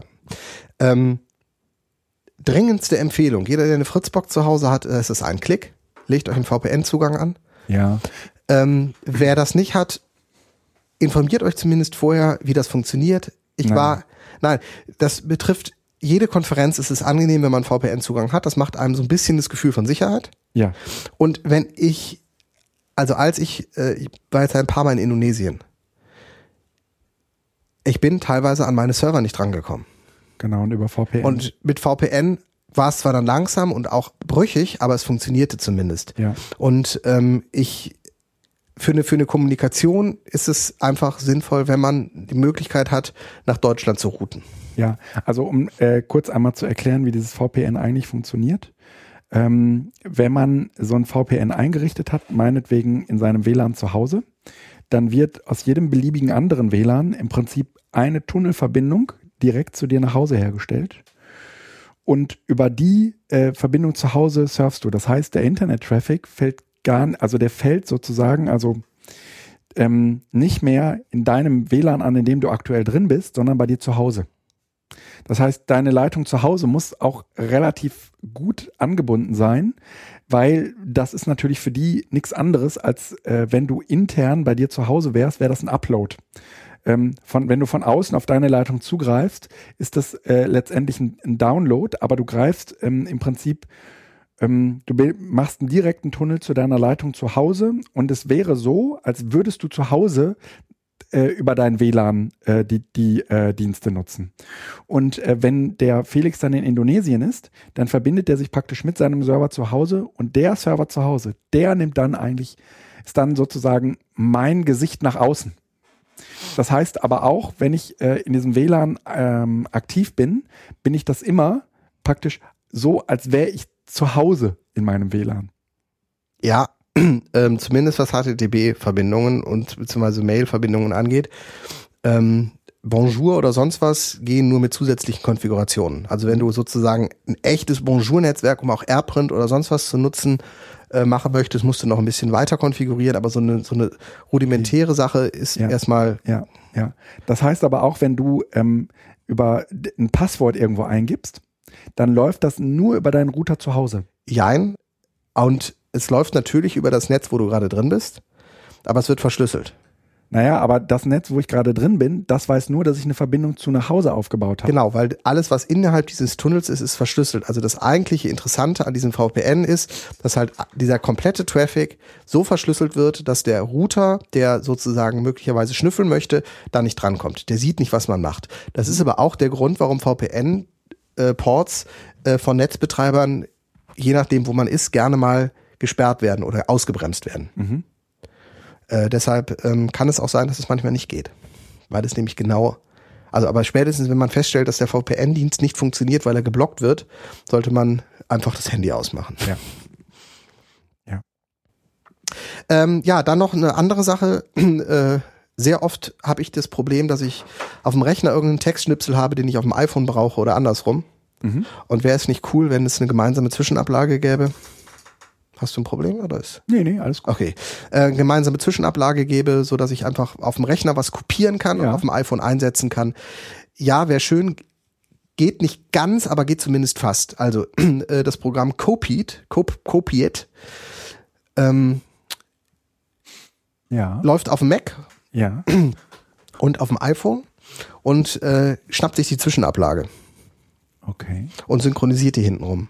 Das heißt also, wenn ich auf dem Mac was kopiere, ist das immer automatisch in Copiet drin. Und wenn ich dann auf dem iPhone bin, Ach, kann ich einfach die App einmal kurz starten und äh, auch aus dem Dashboard heraus starten und habe dann sozusagen all die Sachen, die ich, äh, also wenn ich jetzt hier was kopiere, ich mache jetzt Ja. einfach mal ähm, Ach so, und er merkt sich auch die letzten Sachen. Das heißt, Seminare. du kannst mehr als ein, äh, als eine Zwischenablage. Du hast praktisch mehr als eine das ist Zwischenablage. Ne? sofort drin. Ne? Jetzt kopiere ich Bildungsrouten, kopiere jetzt, dann ist es drin. Ja genau, du hast also auch die ähm, mehr. Ne? Also Ja. kannst du sagen 100 soll er Speicher. Ich habe das jetzt auf 25 oder 10 begrenzt, weil ich halt auch nicht über so ein komplettes Archiv da haben möchte. Kostet das was? Ja, ja, es kostet was. Aber das war, es ist für, mich äh, großartig, weil ich einfach klack, klack, klack und man kann Copied sogar als Tastatur hinzufügen. Sodass ich, wenn ich in der Tastatureingabe dann- bin, hm. sozusagen einfach direkt auf Cool. Dashboard, äh, also auf das Clipboard zugreifen schön. kann. Sehr schön. Das ist sehr praktisch. Also das sieht dann so aus. Ich glaube, ich habe es freigeschaltet schon.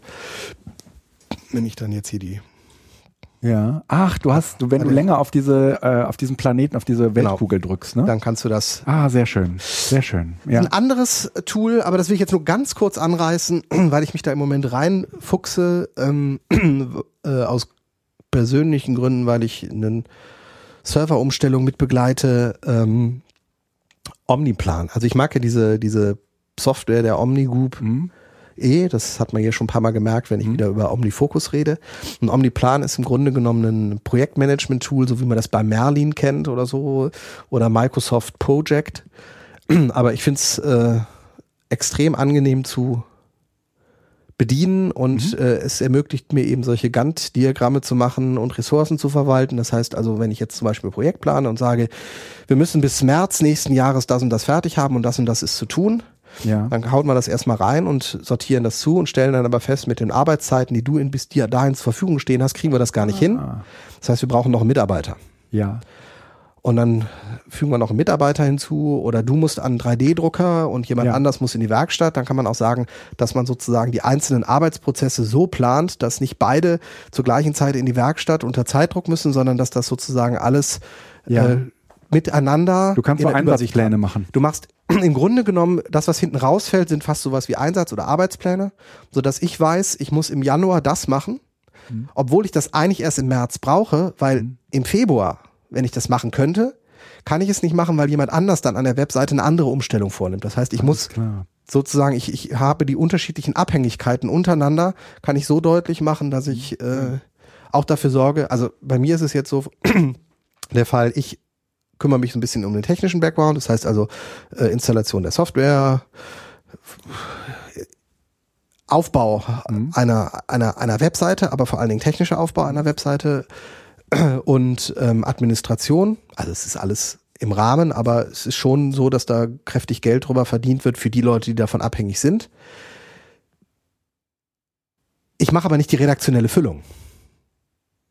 Ja. Aber derjenige, der die redaktionelle Füllung macht, der kann ja nicht alle verschiedenen Webseiten auf einmal füllen, Ja. sondern ich muss sozusagen gucken, dass ich die äh, technischen Installationen so sch- verschiebe, dass er sozusagen immer parallel dazu ein anderes Projekt schon füllen kann, damit wir am Ende zum Termin dann da sitzen. Und nicht, dass ich jetzt sozusagen alles fertig mache und dann äh, hat der äh, zwei Monate Zeit und muss parallel äh, drei verschiedene Webseiten, äh, Das kostet 150 Euro.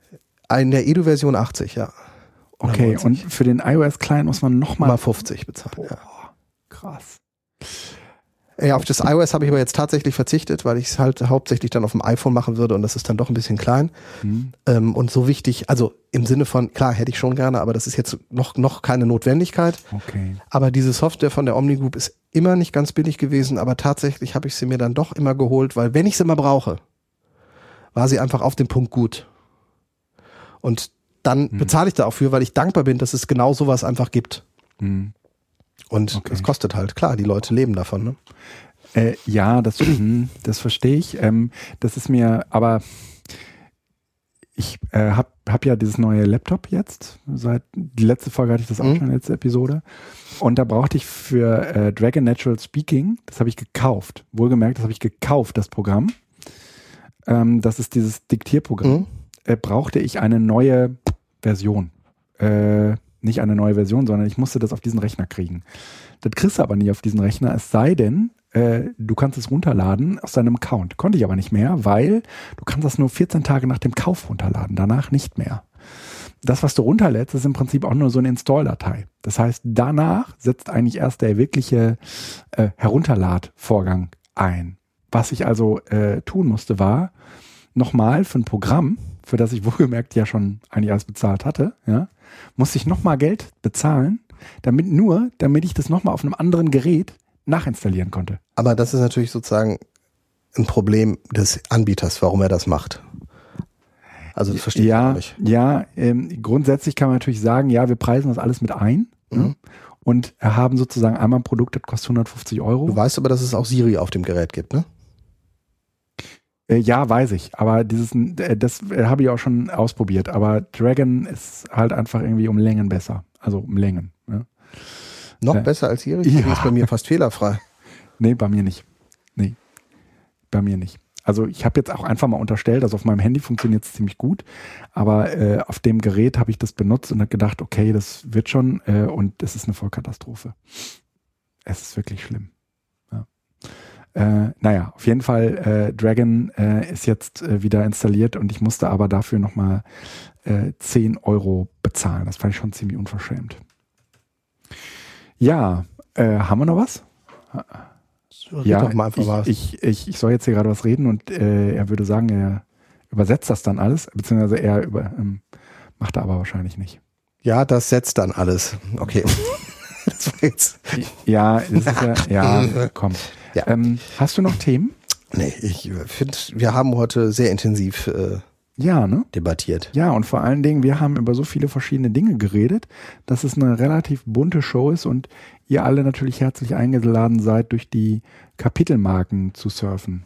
So, dann würde ich sagen, lieber Felix, ich, Guido, ich äh, spiele das Outro mal an. Ja, alles klar. okay. Bis zum nächsten Mal. Tschüss.